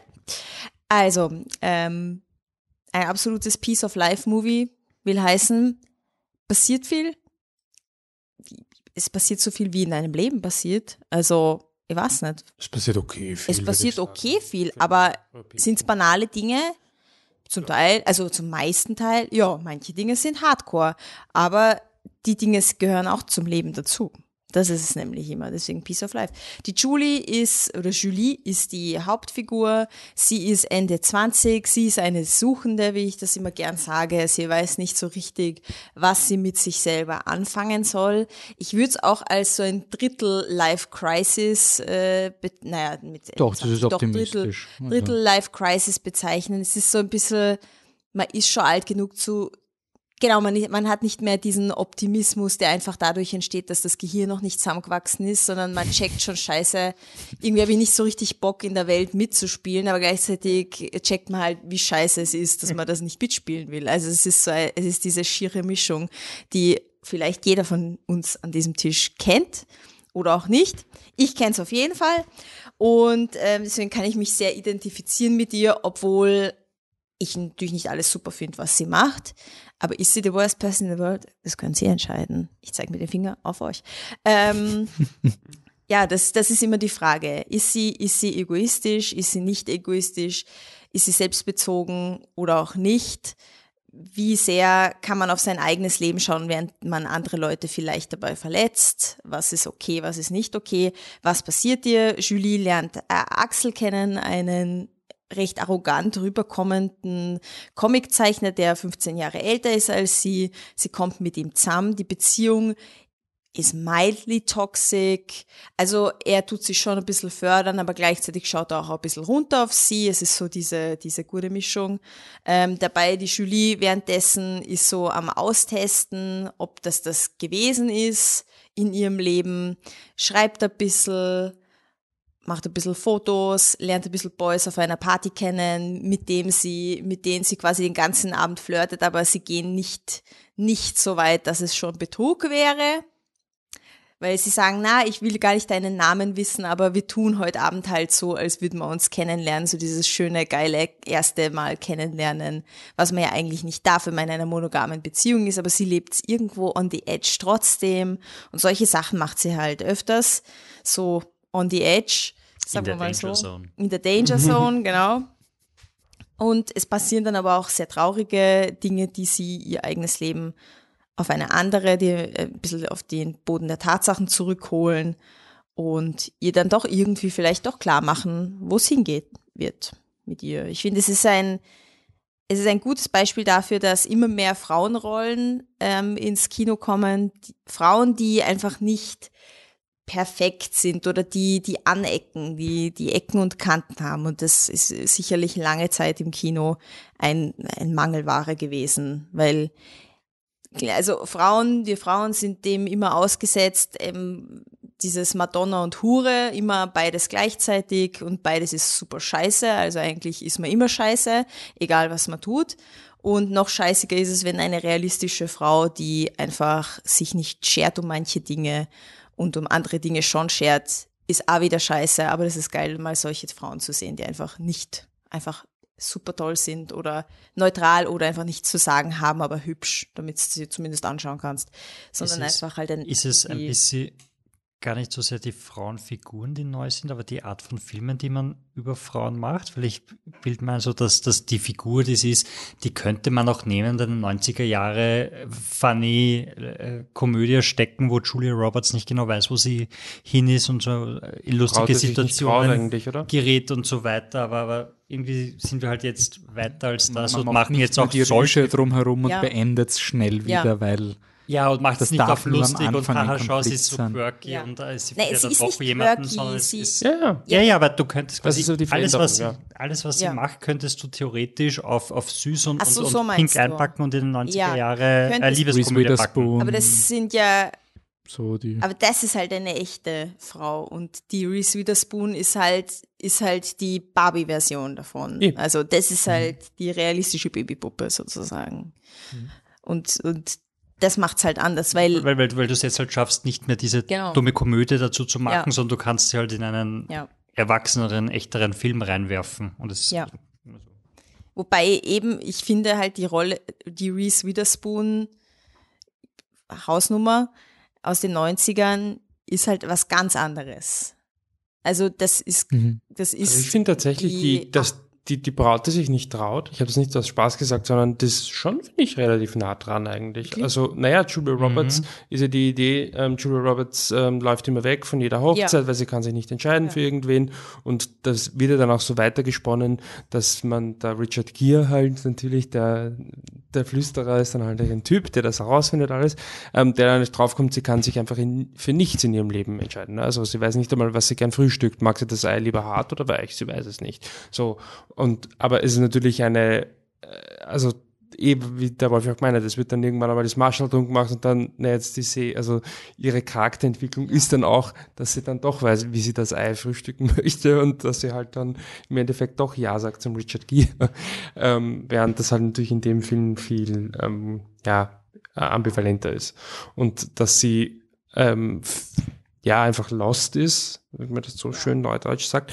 Ähm, das ist ja eine Eigenschaft, die ja der Film, finde ich, im Endeffekt nicht wirklich vorwirft. Also das Nein. ist, ich finde, der Film geht damit sehr empathisch um, jetzt nicht irgendwie super mitleidig, ist der ärmste Mensch der Welt oder so. er beobachtet aber sie halt mehr. er beobachtet sie einfach so, ja. Ich finde, ähm, er ein bisschen mich erinnert an, an äh, Francis Hay. Weiß nicht, den Francis H. Francis H. sagt man. Ah. Ja, okay, weiß ich nicht mehr, weiß nicht, den jemand gesehen hat, aber der, finde ich, kommt noch so am ehesten ran an so eine Frauenfigur, die eben lost ist, unter Anführungszeichen, der es aber nicht wirklich vorgeworfen wird. Aber ja, es ist auf jeden Fall. Ich finde es ein lustiger Freund von mir hat gesagt, er hat, ähm, weil der Film ist zur Oscarverleihung gelaufen im Gartenbaukino, da haben wir ihn eigentlich alle das erste Mal, glaube ich, gesehen. Du nicht? Okay. Patrick hat ihn schon gesehen. Okay. Ähm, quasi der war der, der, der Preview-Film vor dem Gartenbaukino, äh, Oscar-Verleihung. Ähm, und ein Freund von mir hat quasi gesagt, er hat vor der Oscar-Verleihung Tick Tick Boom geschaut, wo es auch um der, der, der Opening-Song, also dieser Andrew Garfield Musi Musical-Komödie, äh, wo es um einen Musical-Autor geht. Und es beginnt auch mit 30 going 30. Und er hat quasi seine Krise, weil er weiß eigentlich nichts, was er mit seinem Leben macht, sonst irgendwas. Und dann kommt ähm, Worst Person in the World und er hat gesagt, also das waren mir jetzt gerade in letzter Zeit ein bisschen zu viele Filme, die quasi zu nahe waren von meinen äh, Feelings, dass ich einfach auch ein bisschen mich gerade frage, ist es alles so schlimm, dass ich mich fühle, dass das würde ich nicht wissen, wo ich bin, weil das ist ja alles, was mir eingetrichtert wurde, dass das mit 20 aufhört quasi und dann, dann stehst halt so richtig im Leben und jetzt Ja, das ist, kommen das ist diese mit, mit 20, also die 20er sind dafür da, dass du dich findest und dann, lebst. Ende Dann ist 20 hast gefälligst zu wissen. so. genau. Und dann spulst du es over. Ja, genau. Weil es eigentlich urscheiße ist, Dann wenn man so drüber nachdenkt. Also wie fad ist es eigentlich? Da, wie, viel, wie viel Lebenszeit haben wir dann bitte noch? Und dann spielen wir einfach was runter. Eigentlich ist, ist Lost sein für längere Zeit ist auch unangenehm. Ja, Man du eh, dass es dir nicht gut tut. Aber ja, ich finde, ich finde, um noch beim Film zu bleiben und nicht bei der Wirtschaft, ähm, ähm, er ist sehr optimistisch. Es ist ein Mhm. nicht Michi optimistisch, es ist ein wirklich optimistisch. Nein, es wirklich dazwischen könnte man schon sagen, das ist jetzt nicht Dazwischen ist Michi optimistisch, aber am Ende ist es wirklich Er optimistisch. ist noch nicht Top Gun optimistisch, aber ähm, Er schafft es nicht in 2 Minuten 15. Nein, das nicht, das nicht. Aber sie, sie, hat sie sich komplett gefunden? Nein. Aber sie hat zumindest manche Aspekte ihres Lebens, hat sie sich so viel Zeit gelassen und so viel selber Freiheit gelassen und zugelassen, sich selber ein bisschen näher zu kommen, dass sie mit manchen Teilen sehr, sehr, sehr zufrieden wirkt. Und ist nicht optimistisch. sogar, dass sie, dass sie ziemlich gut angekommen Ja. ist am Ende. Ich finde es Ja. voll schön, dass, weil sie hat sich, sie hat sich quasi selber akzeptiert. Und es ist nicht so, so, so irgendwie so, so klischeehaft, dass sie auf einmal, ja, alles, was sie, sie hat nur diesen Job gebraucht und jetzt weiß sie, Na, sie ist ein überhaupt Superstar nicht. in diesem Ja. Job und sie hat halt so einen 0815 Job, der irgendwie okay ist, aber vielleicht auch nicht, aber sie macht ihn halt und sie macht ihn gut und das reicht halt Genau, auch. und dieses du musst Kleine. nicht dieses, ja, was halt unser jeder, also der Alltag ist von uns allen im irgendwo. Ne? Also ich meine, von vielen von uns ist der Alltag halt in kleine, man macht kleine Dinge Und, und wenn man dabei zufrieden ist, dann Genau. ist, ist, ist eigentlich nicht so schlecht, oder? Also so. Und wenn man dabei gesund ist und, und, und halbwegs ein schönes Umfeld hat, dann, dann ist man eigentlich eh ganz gut dabei. Und Und wir haben So ein halt, wunderschönes ja. Umfeld. wir haben das schönste Umfeld dir von an. allen. Ja, Ja. ja, ja, die Pretty Boys. Ähm, ja, also, was sagt sie noch dazu? Welche Stimmen? Ich bin urfroh, dass du auch Life Crisis gesagt hast, weil ich habe nach meinem 30er habe ich mal einen Dropbox-Ordner gemacht, den ich benannt habe, Midlife Crisis. Dann haben wir gedacht, war ist ein bisschen pessimistisch, also mit wir leben 30 bis Midlife 150, Crisis. Dann habe ich gesagt, Quarterlife. Und man dachte, puh, das ist vielleicht ein bisschen, also, machen wir, machen wir Third Life Crisis, passt Du, schon. bis ich das heute durchgerechnet habe, was das bedeutet, also ich war schon sehr stolz, dass ich das Aber- ein Drittel Wegen, wegen optimistisch, wir haben ja dieses Jahr, wir haben ein ähnliches Thema ja schon gehabt bei Eden und also bei dem äh, 191. Podcast mit Everything Everywhere All at Once. Ähm, da haben wir ja auch wieder Worst Person in the World damals schon referenziert, wo wir auch gesagt haben, bei Eden, dieses, so dieser Hey, ist voll cool, dass er langsam sein Leben auf die Reihe bringt. Das würde sagen, Manchester by the Sea, Eden, Worst Person in the World, also vom Optimismus-Ranking. Also so dieses Ja. Worst Person in the World kann man fast schon unter Anführungszeichen normalos empfehlen Ja. als optimistischen Film. Eden würde ich nicht. Nein, Also- ziemlich optimistisch. Der Wolfi ist der, der immer gesagt hat, ich finde auch, dass es stimmt, aber der Wolfi hat immer gesagt, dass Manchester by the Sea optimistisch ist. Blöd. Na, Doch. Doch. Nein, ich schwöre. Ich also schwöre. that's Fake News, bitte. Das ist überhaupt ich nicht höre, Fake Ich höre News. nachher ins Podcast-Programm. Das ist überhaupt nicht Fake News. Du hast immer gesagt, dass es ein optimistischer Film ist. Vielleicht nicht on, on Mic, das weiß ich nicht, aber das ist. Aha, ja, ja, ja. Jetzt, jetzt machen wir wieder, okay. Ähm, Vielleicht auch on Mic, wenn wir das nachhören. können wir nachhören. Bist du narrisch? Manchester Sea ist optimistisch. Ich, meine, ich weiß nicht, wie was ich genommen habe zu dem Zeitpunkt. Er ist ja auch optimistisch. Also, Wolfi, nix. Du bist Ich- nicht bei Worst Person in the World. Du probierst keine Shrooms aus und Wenn- wirst zu einer Zeichentrickfigur. es kommt darauf an, wie man das Wort optimistisch definiert, aber wenn ich. Ja, wenn, richtig oder falsch. ne? Also, wenn ich. Wenn ich. Also, ich. Auf deine Art? oder? Nein, aber ich finde halt äh, in, in Manchester by the Sea, ich spoilere den Film jetzt nicht, ja, aber es passiert etwas, das unglaublich furchtbar ist. So, aber das, das, das, das ist ja nun mal, das ist halt so. Aber nur weil ich einen Film über etwas mache, das unglaublich furchtbar ist, kann der Film ja trotzdem noch die, eine optimistische View drauf haben. Ja. Natürlich ist Manchester by the Sea scheiß traurig und wenn ich rausgehe, geht es mir nicht gut. Nein, Mhm. aber er, er interpretiert die Situation noch am besten Ja. für den Protagonisten. Das ist für mich Optimismus. So, und in Eden wäre es auch schöner, wenn er Daft Punk wäre, aber er ist halt nur ein Loser. Aber es macht nichts, weil er hat eh Spaß gehabt dabei. So. Und in, in Worst Person in the World, der ist schon ziemlich okay optimistisch. Ja, ne? Er, wirklich- das ist traditionell ja. optimistisch. Traditionell Traditionell optimistisch. optimistisch. wobei auch da natürlich Sachen passieren, die nicht so schön sind, muss man auch sagen. Genau. Passiert Ja, aber, aber das. Ende, das Ende ist ja, ist ja der, der Outlook aufs Life, was sie hat, sozusagen. Und das ist wirklich Dir geht's am Ende traditionell besser als am Anfang. optimistisch. Ihr geht's am Ende, aber Ja. das ist ja bei Manchester by the Sea auch der Fall. Nur, dass halt, dass es ihm am Ende nicht so gut geht wie ihr in Worst Person in the World, aber es wird ihm halt nie wieder so gut gehen wie ihr. Das ist halt nun mal so. True. True. Hm. Okay, sad times, ja. Ja. Ähm, ja, Optimistischer Ausblick. optimistischer. Das ist eine gute Überleitung. Traditionell Von Michi optimistischer Ausblick oder traditionell. Michi? Aber nur Frage. Top Gun ist schon noch optimistisch. Am Ende haben sie alle lieb. Auch der Hangman. Ja, eh. Auch der Hangman hat, der was ein Arschloch war, ist dann urlieb. Zum Schluss haben sich alle lieb. Ja. Wie es halt Top beim Gun Militär Maverick- halt so Ich ist. finde, Ist- ist dazwischen einfach haben sie ein schon alle lieb, wenn sie, wenn sie. Was? Ja, ja, es ist einfach. Es Ich finde Porno. Top Gun, also ich, ich habe Top Gun Maverick geschaut und mir gedacht, ähm, ist ein Porno, ist ein sehr guter Porno, aber ähm, das ist leider nicht der Kink, auf den ich stehe. Also das ist, Schön ich gesagt, weiß nicht. Hm. Was wolltest du, dass Bist sie einfach dazwischen nicht in doch der wieder Danger Volleyball Zone. spielen und nicht, nicht Flag Football? War das ein Problem? In der, in der, in der Strandszene? Offense und Defense at the same time. Ja. They, look at them, they're a team. Ja, so ungefähr. Also keine Ahnung, es war ein, was weiß ich. Ich stehe auf Männer, aber das war ein Lesbenporno. So. Gibt mir wenig, aber war eh gut gemacht. Mhm. War sehr gut gemacht. Gute, gute Beschreibung. Sehr gut, sehr, sehr gut gemacht. Ja, sehr You gut see all the gemacht. parts and where they go. Amazing. Okay, optimistischer Ausblick. 2023 steht bevor und was wir schon mal versprechen können, ist, dass unser Letterboxd eskalieren wird. Also das ist die einzige Versprechung, ich weiß nicht, ob es Podcast gibt, aber Letterboxd. Der Michi macht Das Letterbox einfach Das groß. ist, das ist meine Kernmessage, die ich jetzt aus diesem Podcast Make Letterbox mitnehme. great again. Letterboxd, ähm, fuck everything, passt schon, super.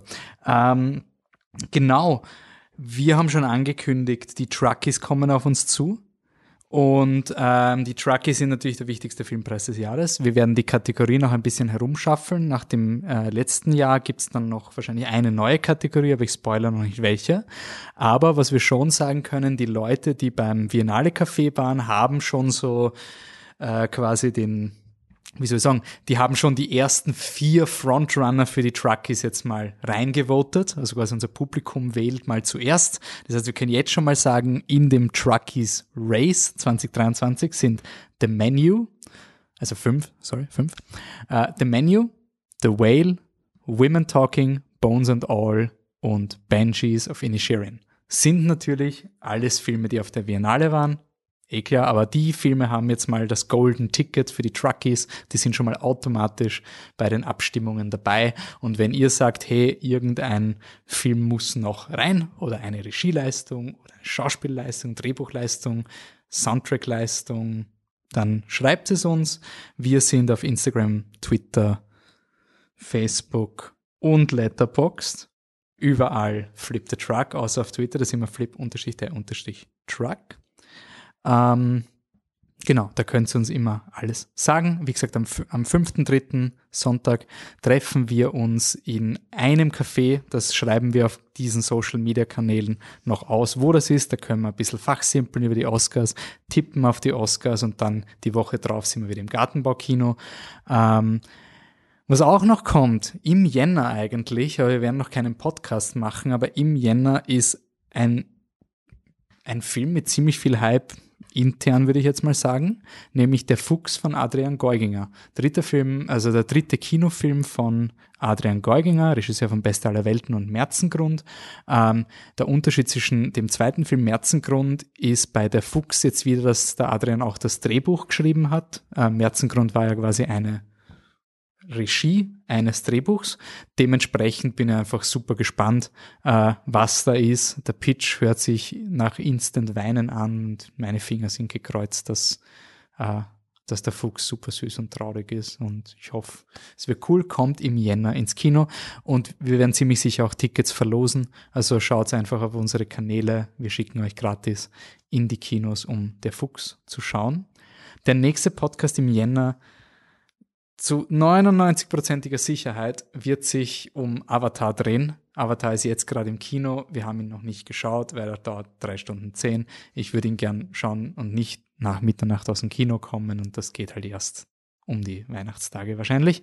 Ähm, aber der wird quasi der große Film sein und wie ein altbekannter Flip the Truck Manier werden wir jetzt nicht nur sagen, ja, jetzt machen wir Avatar und machen drei andere James Cameron Filme, sondern wir werden da ein bisschen kontrastieren. Ein Film, der da so ein bisschen schon herumschwirrt, ist äh, Dark Water mit ähm, dem Mark Hulk, Ruffalo. mit Rucker, Mark Ruffalo und dem Regisseur von Spotlight. Also quasi, das sind schon ein paar Ingredienten. Wenn ihr den Trailer schaut, dann ihr euch fragen, ha, wie wird Flip the Truck das zusammenbringen zwischen Avatar und dem Film einen Zusammenhang zu finden, ohne dass sie den Avatar überhaupt schon gesehen haben. Wie, wie wissen Flip the Truck, was bei Avatar auf sie zukommen wird? wie können sie das jetzt schon planen? Genialer Podcast. Ähm, und danach, nach diesem super Kommerzstart ins Jahr, gibt's super pretentious Februar mit The Banshees of Inisherin und da wird uns auch, ähm, da wird uns auf jeden Fall, also der, der wird wild, der Podcast, da, da sind die, die Querverbindungen, ähm, das wird richtig lustig.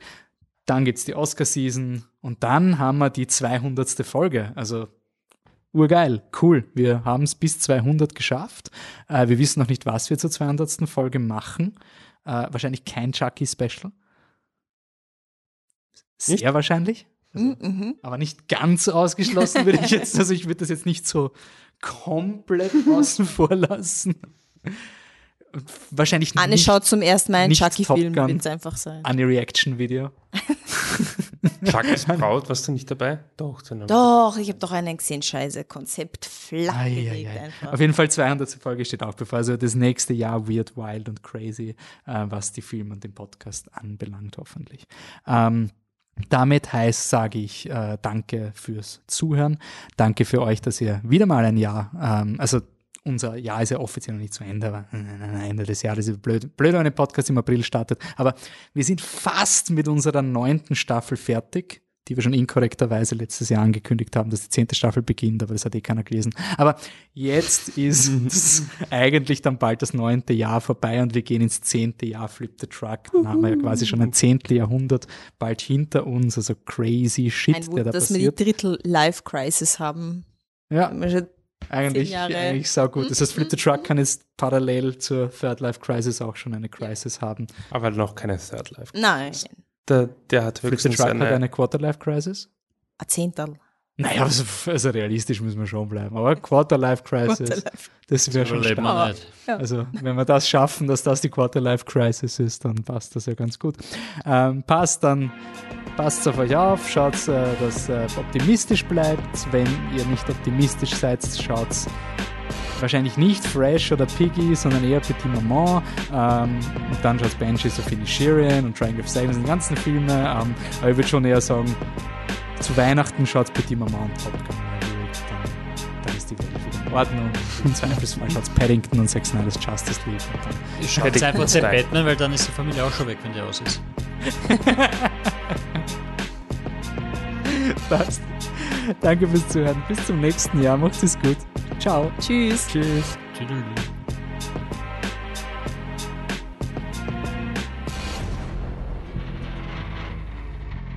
Haben wir jetzt das Special vergessen?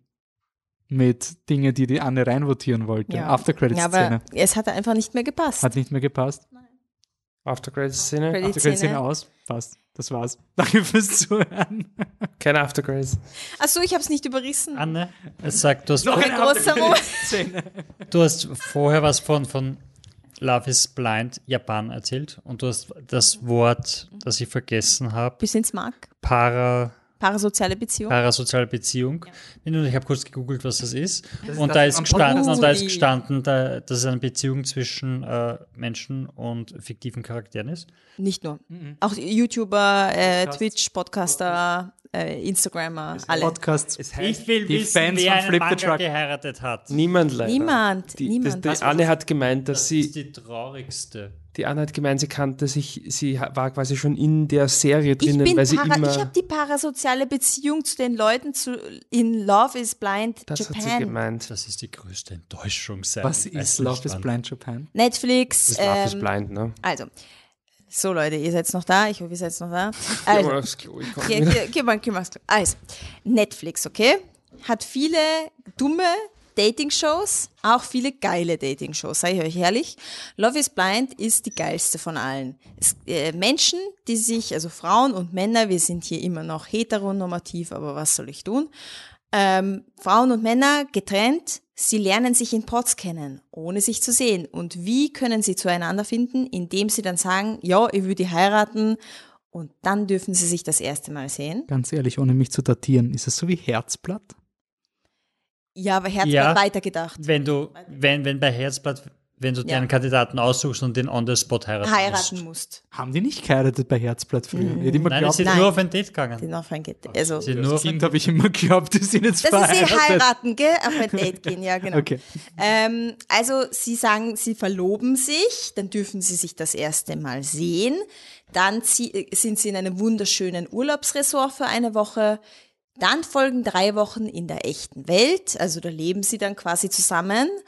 Und dann am Ende kommt die große Hochzeit und da dürfen sie noch einmal sa- Ja oder Nein sagen. Also es ist bis zum Ende offen, was passieren wird. Diese Sendung gibt es mittlerweile drei Staffeln von der amerikanischen. Es gibt eine Staffel von der brasilianischen, wobei die zweite jetzt bald droppt. Und eine Staffel Love is Blind Japan, die 2022 gedroppt ist. Und Love is Blind Japan ist das Beste, was Netflix je passiert ist. Es ist einfach genial, das auch in der Dreierkombination zu schauen, also Amerika, Brasilien und Japan, weil da siehst du mal, wie die Kulturen unterschiedlich sind Und ohne Werten, das ist es einfach so, so interessant. Es ist wirklich ähm, Anthropologie im, im, in dem Sinne, weil du bist echt amazed, was da alles abgeht und wie unterschiedlich Liebe, Kommunikation, ähm, das Miteinander umgehen, Höflichkeit, was kannst du, wie schon allein die Begegnung zwischen den Paaren ist in jedem Land einfach komplett anders. In Brasilien, gerade das sind nicht Budern auf der Brücke, wo sie sich, wo sie sich treffen. Die Amerikaner knutschen sich halt volle Wäsche ab und die Japaner gehen nett aufeinander zu, verbeugen sich und vielleicht ist eine Umarmung drin und ein bisschen Händchen halten. Aber das ist schon bisschen much. So sind die Abstufungen. Es ist großartig und Love is Blind Japan ist einfach, also für alle, die, die Asia-Fans sind und die die japanische Kultur mögen oder die das interessant finden, das, das ist einfach genial. Es ist wirklich genial, weil es die echtesten Menschen sind, die in so einer Reality-Show auftauchen. Also die Amerikaner, na, können da nicht mithalten. Die Brasilianer, war sie nicht. Wenn die da mithalten können, dann sind es ganz besondere Menschen. Und ja, also ich, ich, ich bete jeden Tag zum Netflix-Gott, dass er mir die zweite Staffel bald beschert weil ich kann nicht mehr leben. Ich kann mehr, ich kann mehr leben ohne Love is Blind Japan. So, that's it. Ich habe mir überlegt, eine viel zu, kopfte, viel zu verkopfte Social-Media-Strategie für Flip the Truck, wo es darum gegangen ist, dass man quasi ein Zitat von uns nimmt, was überhaupt nicht das ist, was im Podcast geredet wird, und dann quasi das hinhaut, weil es halt voll eye-catch ist und dann sagt, aus dem Kont also quasi kurzlebig, Clickbait. quasi nein, nach dem Motto, das macht keinen Sinn, deswegen gibt es Podcasts, weil man hat einfach Zeit, um über Dinge zu reden und wenn man uns nur zitieren würde, dann würde es gar nicht funktionieren. Und jetzt haben wir uns vorgestellt, Love is Blind, das Beste, was Netflix je passiert ist. Flip the Truck.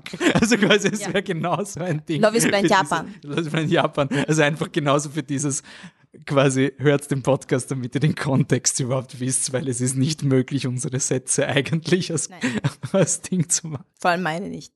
Ähm, ja, also, hey, wer das gehört hat und wer will, dass ich über solche Sachen öfters rede, der ähm, schreibt das, weil dann mache ich das vielleicht, weil es ist einfach das Hellste der Welt. Und ich habe solche Emotionen, das ist unglaublich. Müssen wir mal den Buffy-Podcast auf den Boden bringen.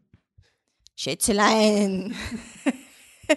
Das ist schon Pressure. Ich habe hier die Drittel. Drittel Life Crisis, da kannst nicht noch mehr Pressure draufhauen. Aber ja, schön war's. Ja. Under pressure. Ja, so viel dazu. Jetzt geht's hier bitte zu Netflix und vergesst alle anderen Filme, über die wir geredet haben und, Und schaut die Serie Love von- is von Blind. Japan. Jawohl, jawohl. Und nicht auf Insta schauen zuerst, okay? Nicht auf Insta. Das ist Ja, das, ist das Geilste, wenn man nachher schaut, okay? Ja, passt. Ganz ehrlich, wegen dem Spoiler will ich es jetzt sehen. Also es ist wirklich so. Du wolltest ich, ich, das nicht sehen, weil es der Batze empfohlen hat. nein, das Problem Danke, ist. Wolfi. Nein, Super. Insult to Injury. Das Problem ist immer, man hört so oft, oh, der Film ist urgut, aber ich kann dir jetzt nicht sagen, warum. Und dann speicherst du es ab, ja, der ist gut und dann vergisst warum. Und jetzt, nachdem es also so, holy shit, den muss ich sehen. Also, es, das ist schon wirklich das Problem. Also dieses, hey, der ist voll cool, aber ich kann dir irgendwie nichts sagen, das führt dann immer dazu, dass die Leute das dann irgendwie zwar merken, aber dann den, den Hook eben nicht mitkriegen und dann nicht schauen. Ist bei mir zumindest so. Ich merke es mir leider sonst nicht. Love is Blind Japan. Das Baba. alles kaputt gemacht. Du bist der, der immer meint, Spoiler sind nicht so schlimm. Ja, außer ich sag, Vorsicht, Spoiler, der ist schlimm. Ich will es noch immer nicht wissen, sag Ja, ich. nein. Nein, niemand sagt irgendwas. Konzentrieren wir uns. Aber ich das, weiß, wie Love is ist. Blind Jap- Japan ausgeht. Ja. Ich habe nicht geschaut, aber Ich weiß auch, wie es es. ausgeht. Ich nicht. Du Ja, dann hast du die, Nachrichten nicht gescheit gelesen. Ja. Dann Ich hast du jetzt nicht geschrieben. Hab's jetzt geschrieben. Das vorerzählt. In den Chat hast du es geschrieben. Das habe ich auch Okay. nicht gelesen. Nein. Sorry, ich glaube, es ist nicht mehr so interessant für die Zuhörerinnen. Entschuldigung. Passt. Die schauen jetzt eh schon Netflix. Die schauen schon. Das ist Handy liegt Problem. irgendwo. Das ist schon Ihre vorbei. Spotify-Playlist läuft weiter. Achso, nein, kann sie ja gar nicht, weil sie einen Podcatcher verwendet. Okay, passt. Bis nächstes Jahr. Macht es gut. Ciao, wieder.